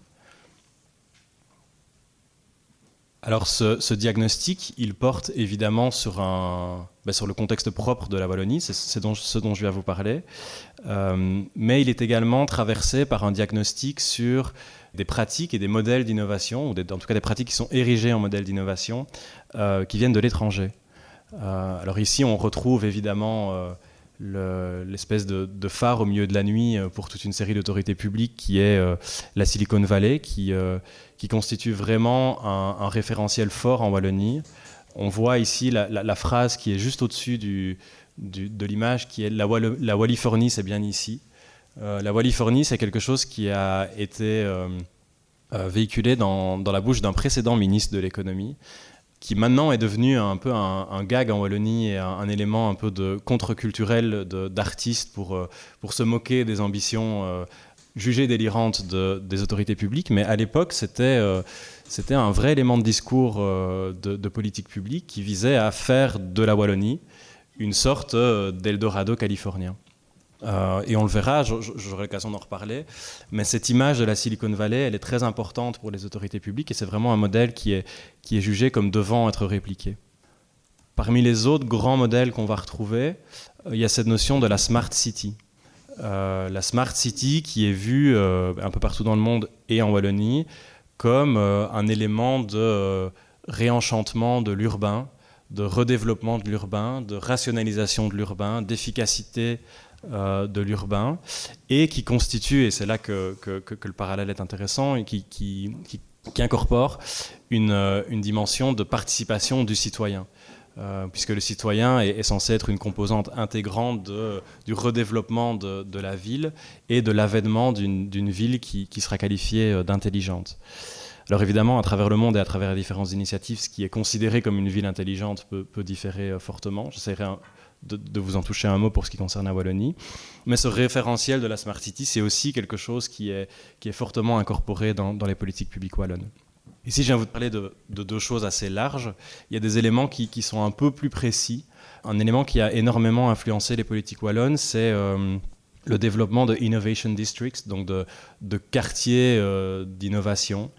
Euh, il y en a principalement un qui a fort influencé les autorités wallonnes, c'est un quartier d'innovation qui se situe à Montréal, et donc, ben, grosso modo, c'est ces quartiers d'innovation, c'est une vision de l'innovation comme étant un, processus socio-spatial qui prend place dans une configuration socio-matérielle donnée, qui est un, quartier d'une ville, qui est censé euh, faire advenir un écosystème d'innovation, donc un écosystème qui va mettre en, lien différents types d'acteurs, euh, des citoyens, des artistes, la, figure du citoyen créatif sur, laquelle j'aurai l'occasion de, revenir, mais aussi ben, des des entités euh, du tissu économique euh, euh, plus traditionnel, des autorités publiques qui, au sein d'un environnement spatial, d'un quartier, d'une ville, vont, collaborer, vont se rencontrer, vont échanger et vont ensemble participer à des processus dits de, co-création ou de co-innovation. Et puis, très court, dernière référence, euh, plutôt tout ce qui concerne les Living Labs, donc qui ont initialement été développés au, MIT, mais qu'on a retrouvés au début des années 2000, euh, euh, surtout dans les pays scandinaves, et plutôt emprunt de ce que Jean-Marie évoquait comme étant le, design participatif. donc des lieux où des usagers, des utilisateurs finaux viennent participer au, développement de, produits ou de, services. ça, on le verra aussi, c'est quelque chose qui a, fortement été repris par les autorités publiques wallonnes euh, à ce point qu'elles ont effectivement mis en place des, Living Labs euh, en Wallonie. Alors, ce double constat d'une espèce de, désenchantement régional et d'un environnement international qui est fait de modèles d'innovation qui se développent et de, compétitivité ou de compétition croissante entre des territoires a généré dans le chef des autorités publiques un espèce d'impératif d'innovation pour ne pas périr. C'est ce qu'on retrouve à nouveau dans des éléments de discours, à nouveau ici du ministre de l'économie et de l'innovation, qui dit c'est vrai qu'il faut s'adapter, c'est vrai que le monde change, mais c'est vraiment la volonté collective du gouvernement dans les circonstances qui sont les nôtres. Donc ici, on est, face à un, diagnostic d'un changement permanent de régions qui gagnent, de régions qui perdent, euh, et de nécessité de, je reparlerai de, de prendre un train de l'innovation euh, pour, ne pas, euh, pour ne pas rester, en suivant la métaphore, hacké. C'est aussi un élément de discours qu'on retrouve dans, dans, une autre entité qui est, est un organisme qui a été euh, chargé par le, gouvernement wallon de, piloter la mise en place de cette euh, stratégie d'innovation participative sur le territoire, et dont un des membres me disait, en fait, le but, c'est clairement de sortir du cadre. Et comment tu prends le train justement de l'innovation Parce que si tu restes dans tes pratiques traditionnelles, tu n'innoves pas, tu n'évolues pas. Donc il y, a, ici cet aspect de... Euh, on ne peut pas se contenter des politiques d'innovation dites traditionnelles. Euh, il faut qu'on sorte du cadre, il faut qu'on invente d'autres manières de faire. Et c'est précisément ces nouvelles manières de faire-là qui nous permettront de, relancer le moteur de l'innovation. À travers ces deux citations, euh, il y a vraiment une, métaphore qui s'est retrouvée partout dans, mes terrains, euh, qui est celle du train. et je crois que ce n'est pas n'importe quel train, c'est un train à grande vitesse. C'est ce train du changement, c'est le train de l'innovation, c'est le train des, régions, euh, on parlait de, lead user, ici on pourrait parler de lead regions, donc des, régions qui développent des modèles qui marchent, qui sont jugés comme, comme marchands, marchands dans les deux sens du terme pour le coup, et, euh, qu'il s'agit de, répliquer, dont il s'agit de s'inspirer. Euh, au risque ben, que ce, train nous passe sous le nez et que le développement économique régional ne puisse pas se faire. Alors très rapidement, si on s'intéresse à comment est-ce que la Wallonie a essayé de mettre en place ou de prendre ce train d'innovation, euh, au tournant des années 2010 et, jusqu'à maintenant, il y a un ensemble de plans qui ont été appelés les plans Marshall. Euh, plan Marshall en, référence directe au plan Marshall de, relance de l'économie européenne après la Seconde Guerre mondiale, puisque l'ambition ici, c'était vraiment d'injecter euh, beaucoup d'argent public pour redévelopper l'économie, donc d'avoir un rôle de l'État comme étant vraiment moteur du redéveloppement de l'économie par l'innovation au travers majoritairement d'un instrument qui était pôles de compétitivité. Donc je ne vais pas rentrer dans le détail de ce qu'est pôles de compétitivité, parce que ce n'est pas vraiment le, le, thème de, la... c'est précisément pas le thème de la présentation et de la, journée d'aujourd'hui, mais en gros... Euh, c'est une vision de l'innovation comme étant euh, pilotée par trois types d'acteurs euh, en particulier, donc les gouvernements, le secteur industriel et la, recherche universitaire. Et mettre en place des pôles de compétitivité, c'est pour un gouvernement euh, mettre en place des, instruments qui visent à faire collaborer euh, les industries et, les pôles universitaires ensemble. Et puis en complément de, ces grandes stratégies, ont été mises en place d'autres stratégies euh, au tournant des années 2010, je vous le disais, avec cette envie de, faire différemment et peut-être de faire mieux. C'est-à-dire de ne pas uniquement se cantonner au, au triangle entre gouvernement, industrie et et monde académique, pardon, mais de tirer profit de la quatrième composante qui est la société civile. Euh, société civile qui est jugée comme étant porteuse d'idées créatives, de potentielles innovations futures, euh, et qui est euh, présentée, ça, fera partie d'une citation que je vous présenterai dans, la slide suivante, comme étant un, réservoir un peu non activé d'innovation potentielle. Et donc à nouveau, ici, ce sont les mots d'un de l'ancien chef de cabinet du ministre de l'économie et de l'innovation qui disait pour, présenter ces, stratégies, l'idée c'était quelque chose comme semer la créativité pour développer l'innovation sur tout le territoire. Donc renforcer les capacités de créativité des citoyens wallons pour qu'on voit le résultat en matière de production de l'innovation. Ici, si on, si se pose deux secondes la question de savoir donc quels sont les types de publics qu'on entend faire participer, ben en fait on est, même beaucoup plus large que l'utilisateur, le co-concepteur, le, ou je ne sais quel autre terme, ou, une sous-catégorie de l'utilisateur, on est sur le citoyen. C'est vraiment un appel à une mobilisation euh, assez générale du citoyen, jugé comme étant euh, créatif, potentiellement innovant, euh, qui doit pouvoir être mobilisé à travers des, instruments de participation. Ce type de, de, perspective et de vision, elle a été fortement inspirée de travaux en, management euh, de la créativité et en, développement urbain qui ont été conduits euh, à Montréal au sein d'un centre de recherche euh, qui s'appelle Mosaïque. Parmi ces travaux, on retrouve vraiment une vision qui a été vraiment structurante au point que c'est vraiment un élément de discours très fréquent en Wallonie pour, justifier le, programme, qui est en gros une vision d'un écosystème urbain pour le coup, puisque, ces, études parlaient de villes, de villes créatives, d'un écosystème urbain qui est divisé en trois strates. Au-dessus, vous avez ce qui est appelé l'upper ground. Donc l'upper ground, ce sont les, entreprises, le secteur public, le, tissu économique et les acteurs de, l'innovation traditionnelle. Et cet upper ground, il est jugé comme étant en panne d'inspiration. Le moteur de en fait, il ne suffit plus à alimenter le moteur de l'innovation euh, pour faire de, la région ou de la ville euh, un, territoire innovant. Donc il y a vraiment ce diagnostic d'un upper ground qu'il faut euh, d'une certaine manière alimenter. Il faut remettre du charbon dans la machine. Et puis en, bas de cette pyramide, vous avez l'underground, qui est composé de citoyens créatifs, d'artistes. Tout, en gros, le citoyen dont je, vous ai parlé à la, slide précédente, celui qui a, qui a, qui a nouvelles idées, qui en l'état n'arrive pas à percoler au niveau de l'upper ground. Et donc, pour les autorités publiques, l'enjeu, c'est de créer une strate intermédiaire, euh, très originalement appelée le middle ground, euh, ça se tient, euh, de créer une strate intermédiaire qui va permettre d'organiser la percolation des idées créatives des citoyens, donc de l'underground, vers le tissu, le tissu économique.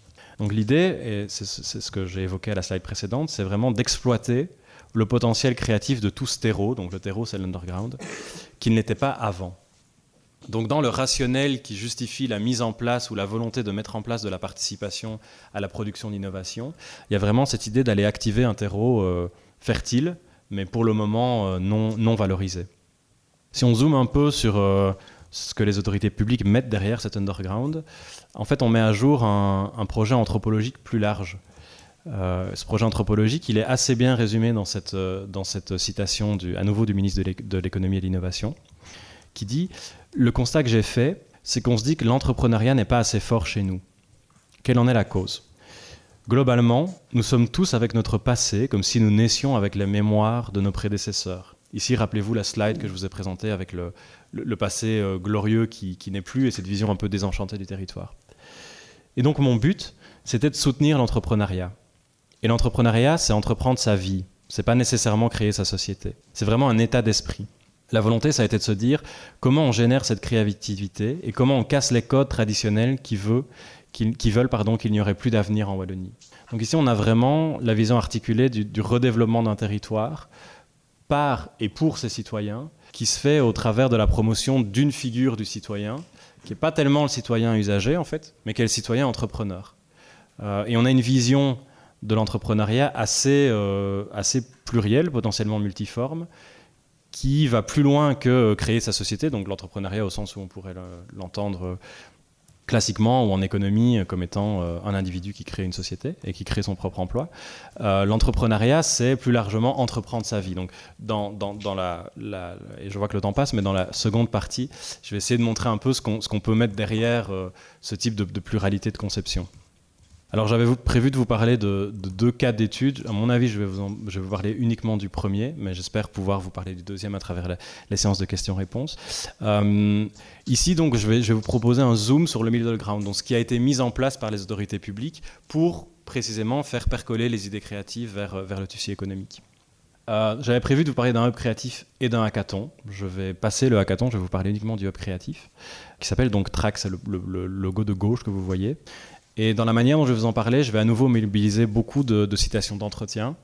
Euh, je sais qu'il y a parmi vous beaucoup de gens de terrain, et donc j'espère aussi par là que ça va vous permettre peut-être d'entrer en, écho ou en résonance avec, euh, avec mon terrain à moi. En gros, si on s'intéresse au hub créatif, une, manière de regarder euh, ce, qu'est un hub créatif, c'est d'aller voir la définition qui en est donnée dans l'appel à projet qui a été émis par le gouvernement wallon. donc là-dedans, les hubs créatifs sont définis comme des plateformes d'organisation centrées sur la transformation de l'économie traditionnelle en économie créative, à travers la mise en capacité des acteurs, en favorisant l'innovation ouverte, l'hybridation transdisciplinaire et l'intelligence collective. Donc ici, on a vraiment cette... Euh, d'abord, on a une, espèce de profusion de, mots dans lesquels on peut mettre beaucoup de choses, euh, mais on a néanmoins cette, euh, ce passage de... Donc cette promotion euh, ou euh, cet impératif de passer d'une économie dite traditionnelle à une économie dite créative et cette articulation de comment va se faire ce passage par l'empowerment des acteurs. Euh, à nouveau défini de manière très large en, favorisant des concepts comme innovation ouverte, hybridation transdisciplinaire et intelligence collective. Et donc ce qu'ils vont être chargés de faire, ces lieux, c'est de mettre en place les conditions favorables à l'innovation, à savoir l'échange, l'expérimentation, le partage d'expériences, l'association de personnes diverses, réunies sur la base d'une communauté d'intérêt et obéissant avant tout à une logique de réseau. Donc ici, on est aussi dans cette vision de l'innovation comme étant euh, un processus qui va impliquer différents acteurs, qui va impliquer de collaboration entre des gens de disciplines différentes, entre des gens d'horizons différents. Alors, ce qui m'a intéressé à un moment donné, c'est de, sortir de la perspective unique du gouvernement wallon et d'aller voir comment les acteurs qui, mettent en place et qui gèrent ces lieux en parlent. Ici, je vais vous parler de, la perspective des deux entités principales qui coordonnent les activités du lieu euh, d'une manière quotidienne. La première, c'est une, une, ASBL. Donc une ASBL en Belgique, c'est l'équivalent d'une association loi de 1905. 1901, bah, pardon. Une association sans but lucratif. Euh, qui œuvre euh, à la frontière des, technologies et des arts. Donc il y a vraiment une, approche plutôt artistique du développement technologique euh, et de, la diffusion de la technologie par l'art. Donc c'est une des entités qui pilote ce lieu et un des membres de, de, cette ASBL m'en parlait en disant pour moi justement la valeur des tiers-lieux, donc ici elle raccroche directement le, hub créatif à un tiers-lieu, je sais qu'en France c'est aussi quelque chose qui se développe beaucoup, la valeur des tiers-lieux c'est de permettre d'avoir le côté social, le côté rencontre. Si on veut croiser les disciplines, croiser les personnes et faire naître euh, justement des projets qui n'auraient peut-être pas émergé si on n'avait pas eu ce genre de lieu-là, ce n'est possible que si on ouvre la porte à un plus grand nombre. Si on se restreint trop, à un moment, on perd ce côté un peu rencontre improbable et justement ouvrir les barrières de la création. Donc ici, on est vraiment dans une vision qui vise à impliquer euh, une très large diversité d'acteurs. Plus loin dans l'entretien, et j'ai aussi fait des ethnographies dans, ce lieu, euh, il y, avait vraiment cette question de ce lieu favorise de la cohésion sociale avant tout. Elle permet à des, gens de différents horizons de venir, de se rencontrer, d'échanger, d'avoir des idées. Mais la finalité, en tout cas pour cette, pour cette entité, c'est pas tellement de développer des innovations qui vont pouvoir être mises sur le marché ou qui vont pouvoir euh, euh, développer des projets entrepreneuriaux, c'est de permettre à des individus de se réapproprier leur rapport à la technologie, de se réapproprier leur rapport également à la collectivité, euh, de s'impliquer dans leur ville, de mettre en place les activités qu'ils entendent développer. Ça, c'est une première vision.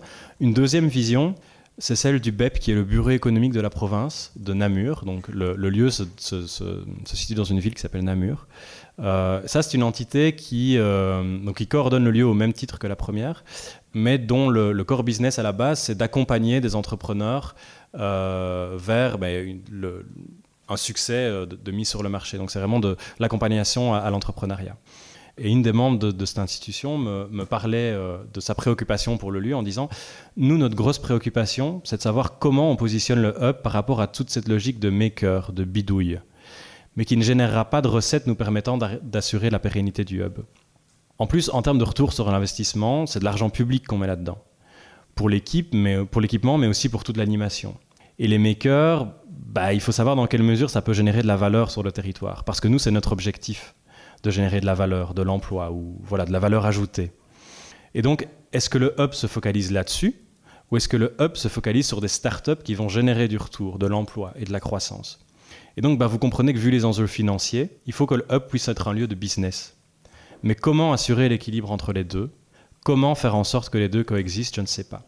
Ici, c'est vraiment euh, dans tous mes terrains, et je crois que ça pourra pas, potentiellement parler à, d'autres terrains également, c'est vraiment une tension assez forte entre qu'est-ce qu'on attend de ces lieux, qu'est-ce qu'on attend des gens qui vont venir dans ces lieux, comment est-ce qu'on essaye de contrôler la participation de ces gens d'une certaine manière ou non. Est-ce qu'on laisse faire euh, ce, que, les participants vont vouloir faire du lieu?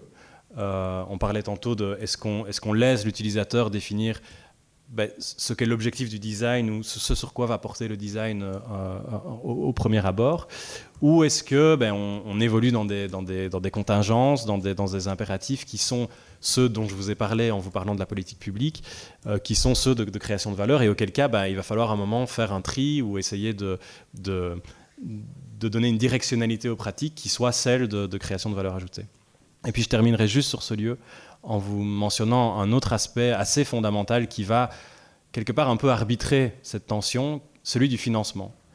Euh, la région wallonne a, voulu mettre en place ce type de, lieu, et pour ce faire, bah, elle a été assez euh, opportuniste en matière d'investissement public, puisqu'elle a choisi de faire financer ce type de lieu par le Fonds européen de développement régional. le Fonds européen de développement régional, c'est un fonds qui va permettre aux autorités publiques wallonnes de ne financer ces, lieux qu'à hauteur de 50%, euh, ou de 40%, pardon, l'Union européenne finançant 50% du budget. Le Fonds européen de développement régional, à la base, c'est un fonds qui a été créé pour corriger les déséquilibres entre les régions européennes en fait, ça part du, constat qu'on a un, déséquilibre entre les différentes régions de, l'Union européenne et que ce déséquilibre, par des investissements publics, à la base, historiquement, c'est plutôt des, investissements d'infrastructures, des routes, des ponts.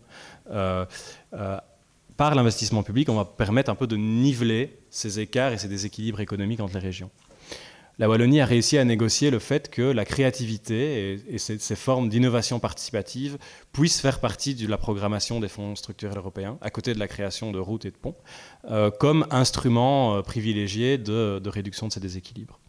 Et donc, en fait, ces lieux, ils ont été financés à travers une mesure, qui est la mesure 2.3, euh, qui est augmenter le nombre de produits et de services innovants à travers l'intensification de l'innovation ouverte et de la recherche et développement dans les entreprises.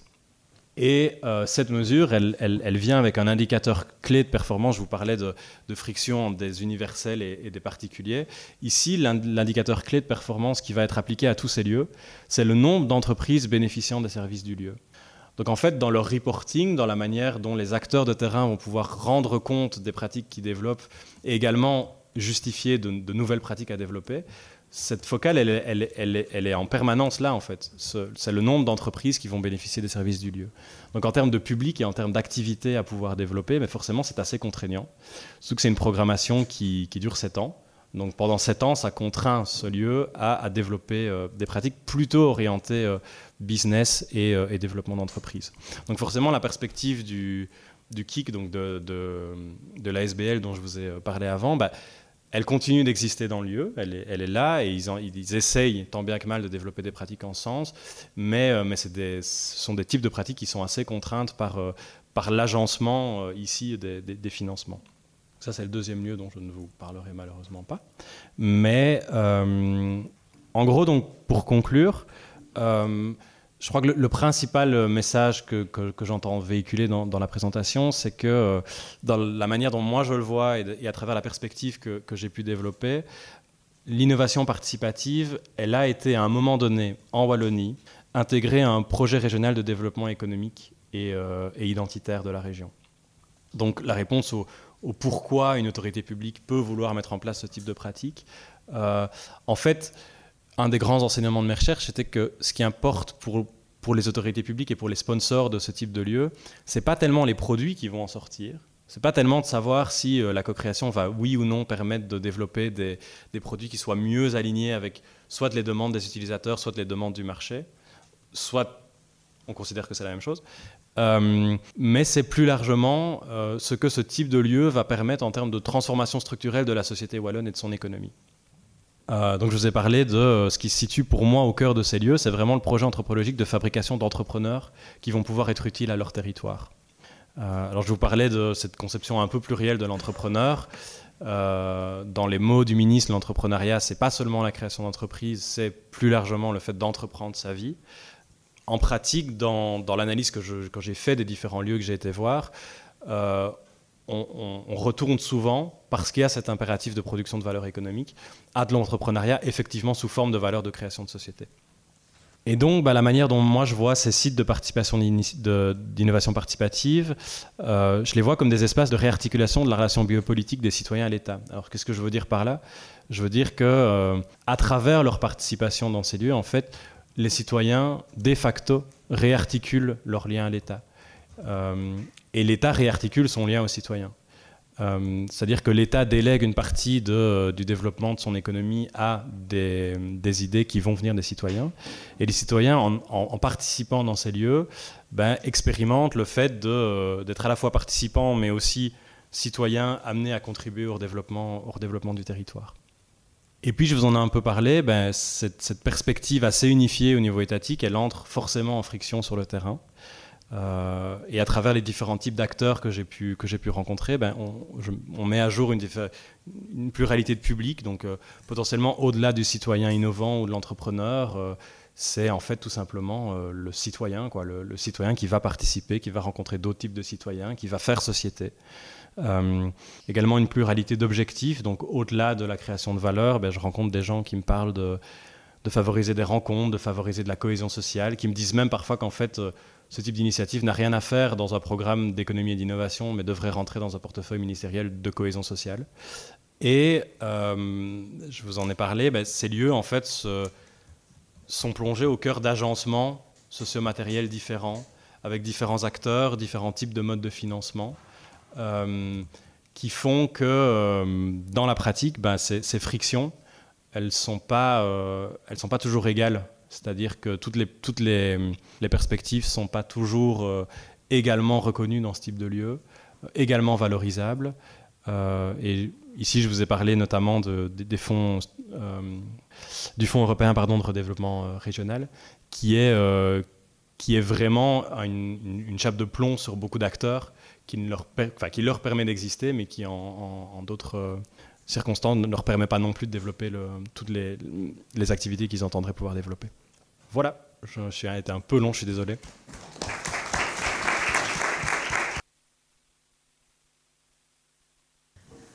Euh, merci beaucoup pour cette présentation. Euh, est-ce qu'il y a des questions? Oui, Stéphane. Euh, merci Adrien pour cette très intéressante présentation. Moi, je, me disais, tiens, enfin, j'ai deux questions pour toi. la, la, première, c'est je me disais, mais est-ce que tout ça se base pas sur une espèce de fantasme que quand on est ensemble, forcément on collabore. Euh, et alors moi je le, vois, euh, je le vois dans la recherche, hein, c'est comparable, on est dans les super laboratoires, il y a plein de gens très inspirants, mais c'est pas parce qu'on est ensemble et qu'on pense différemment qu'on travaille ensemble. À un moment donné, il y a quand même un cadre, des méthodes, etc. Et donc j'en viens à ma deuxième question du coup, qui est de dire, est-ce que tu pourrais nous en dire un peu plus sur cette histoire de hackathon? Puisque là, j'imagine que c'est plus méthodologisé euh, de, ce point de vue-là. Donc bah, je te rejoins tout à fait sur le fantasme je, crois qu'il y a même une part euh, plus large de fantasme autour de toute cette politique. Je crois qu'il y, a aussi le fantasme de si on met le citoyen. Il y a un, le fantasme que le citoyen est créatif. Euh, alors il peut être créatif à plein d'égards, mais il y, a, ce fantasme que cette créativité peut être mise au service de, la production d'innovation et d'un développement économique. Euh, et puis, il y a effectivement ce fantasme de la collaboration. Alors là-dessus, j'ai une anecdote de terrain assez intéressante. Euh, je vais commencer en, reparlant du hub créatif, mais je, vais dire un mot du, hackathon. En gros, le hub créatif, il était divisé en deux niveaux. Donc, c'est un bâtiment en deux niveaux. Au rez-de-chaussée, il y a un Fab Lab. Euh, donc, ça, c'est un, lieu qui met à disposition, en gros, des, machines de fabrication numérique, pour le faire très très court, euh, et qui se veut relativement ouvert à tout type de public. et puis au-dessus, il y avait un, ce qui était censé être un open space. Donc on rejoint aussi euh, cette, euh, ce fantasme de la collaboration, il s'est, matérialisé dans, euh, dans, dans, des configurations professionnelles qui, qu'on connaît tous en fait à différents niveaux, même si peut-être qu'à l'université on, on reste assez, assez préservé de ça, mais qui consiste en gros à mettre des gens sur un plateau ouvert et à se dire que ben, ils vont aller boire un café, ils vont avoir une idée ensemble, et puis ben, voilà. Dans notre cas, on va écrire un article en un jour parce qu'on a croisé quelqu'un à la machine à café quand je suis allé voir l'open space, en fait, je me suis rendu compte que c'était des bureaux fermés. Ils l'appelaient open space, mais c'était vraiment des bureaux fermés. Et je suis allé discuter avec les gens euh, là-bas en me disant, bah, je vais sans doute rencontrer des acteurs euh, qui me disent, bah, c'est génial, je suis dans un lieu, je vois plein de gens.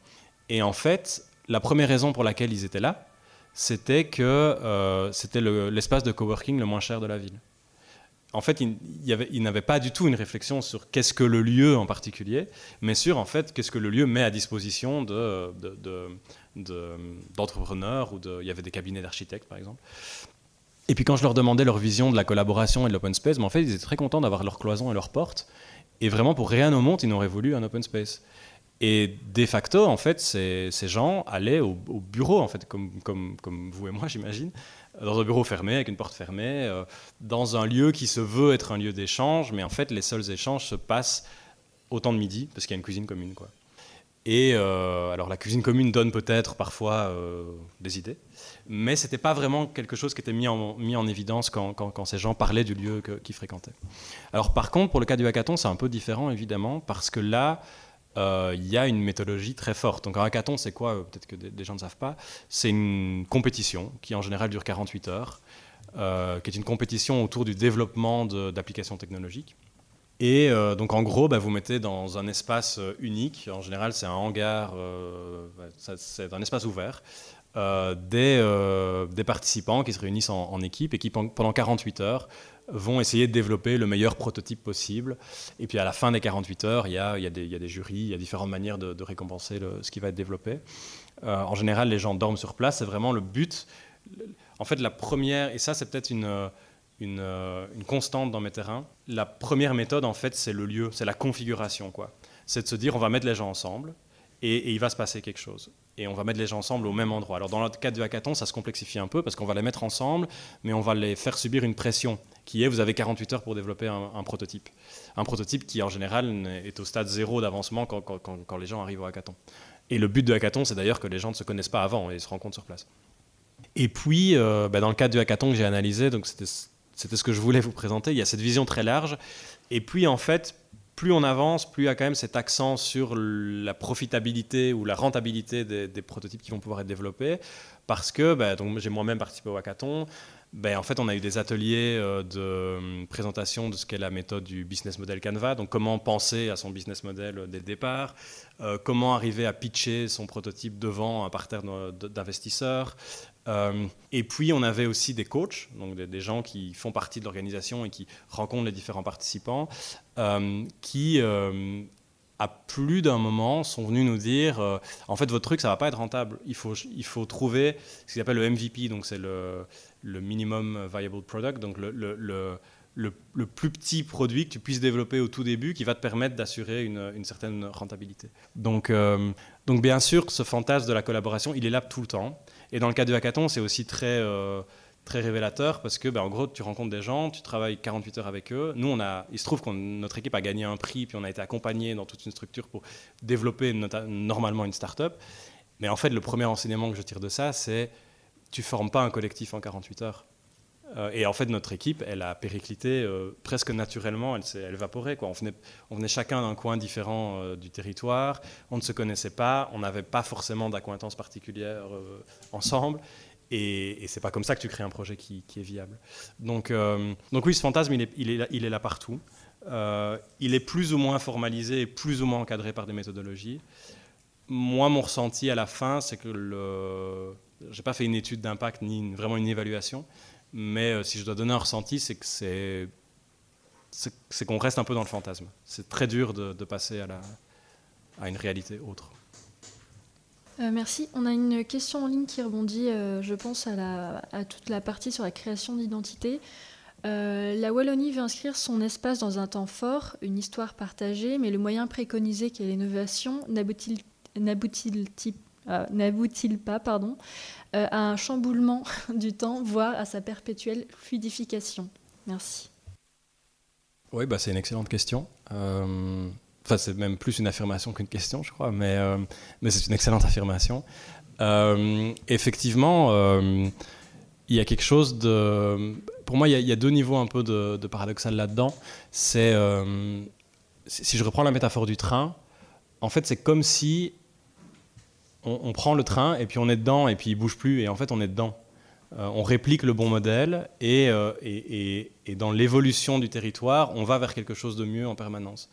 Euh, ma perspective là-dessus, c'est de me dire plutôt que, ben, en fait, si, on accepte le constat d'un monde en changement permanent, ben, en fait, il va, changer de manière permanente. Et donc, c'est très difficile, à un moment donné, de répliquer un modèle qui souvent en fait a 20 ans de retard sur ce qui s'est fait aux États-Unis ou euh, pour le cas des Living Labs euh, en, Europe, c'est très difficile de répliquer un modèle et, d'espérer que la réplication de ce modèle à un instant T va permettre une récolte des fruits sur un instant T plus 1, T plus 2, T plus 3, euh, T plus 4, donc, et ainsi de suite.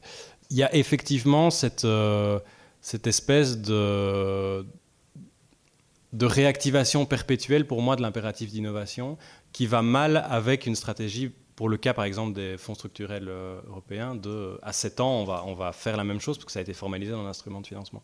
Donc, euh, et d'ailleurs, les acteurs de ces lieux-là nous disent, enfin, me disent, mais en fait, ce qu'on a mis dans l'appel à projet, déjà, on l'a lancé deux, ans avant, on doit faire autre chose maintenant, mais on ne peut pas faire autre chose parce qu'on a, on a, on a ce canevas qui est assez, qui est assez strict.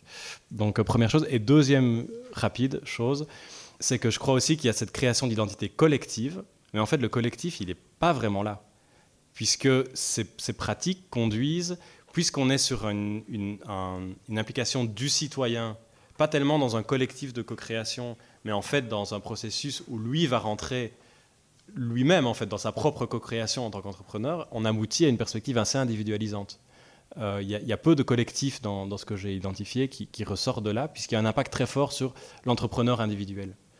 Euh, donc l'entrepreneur individuel va rencontrer des gens à un moment donné, mais en fait, il est, on parle tout le temps de porteur de projet et on en parle au singulier. C'est un porteur de, son projet à la fois entrepreneurial au sens économique et de vie. Donc il y a pour moi aussi cette tension entre l'identité collective et euh, une perspective assez individualisante. Euh, merci. Donc, je vous propose une toute dernière question euh, qui vient du chat et, euh, on pourra conclure cette partie là-dessus. mes questions portent sur le sens, la définition qu'attribuent ou non les différentes parties prenantes sur la notion d'innovation. À vous écouter, elle semble être assez restreinte à sa dimension économique et de la recherche d'excellence. Cette dimension était-elle partagée dans une forme de consensus ou est-elle remise en question dans les formes de friction observées? C'est une excellente question. Je dirais qu'elle est, assez remise en tension par différents types d'acteurs.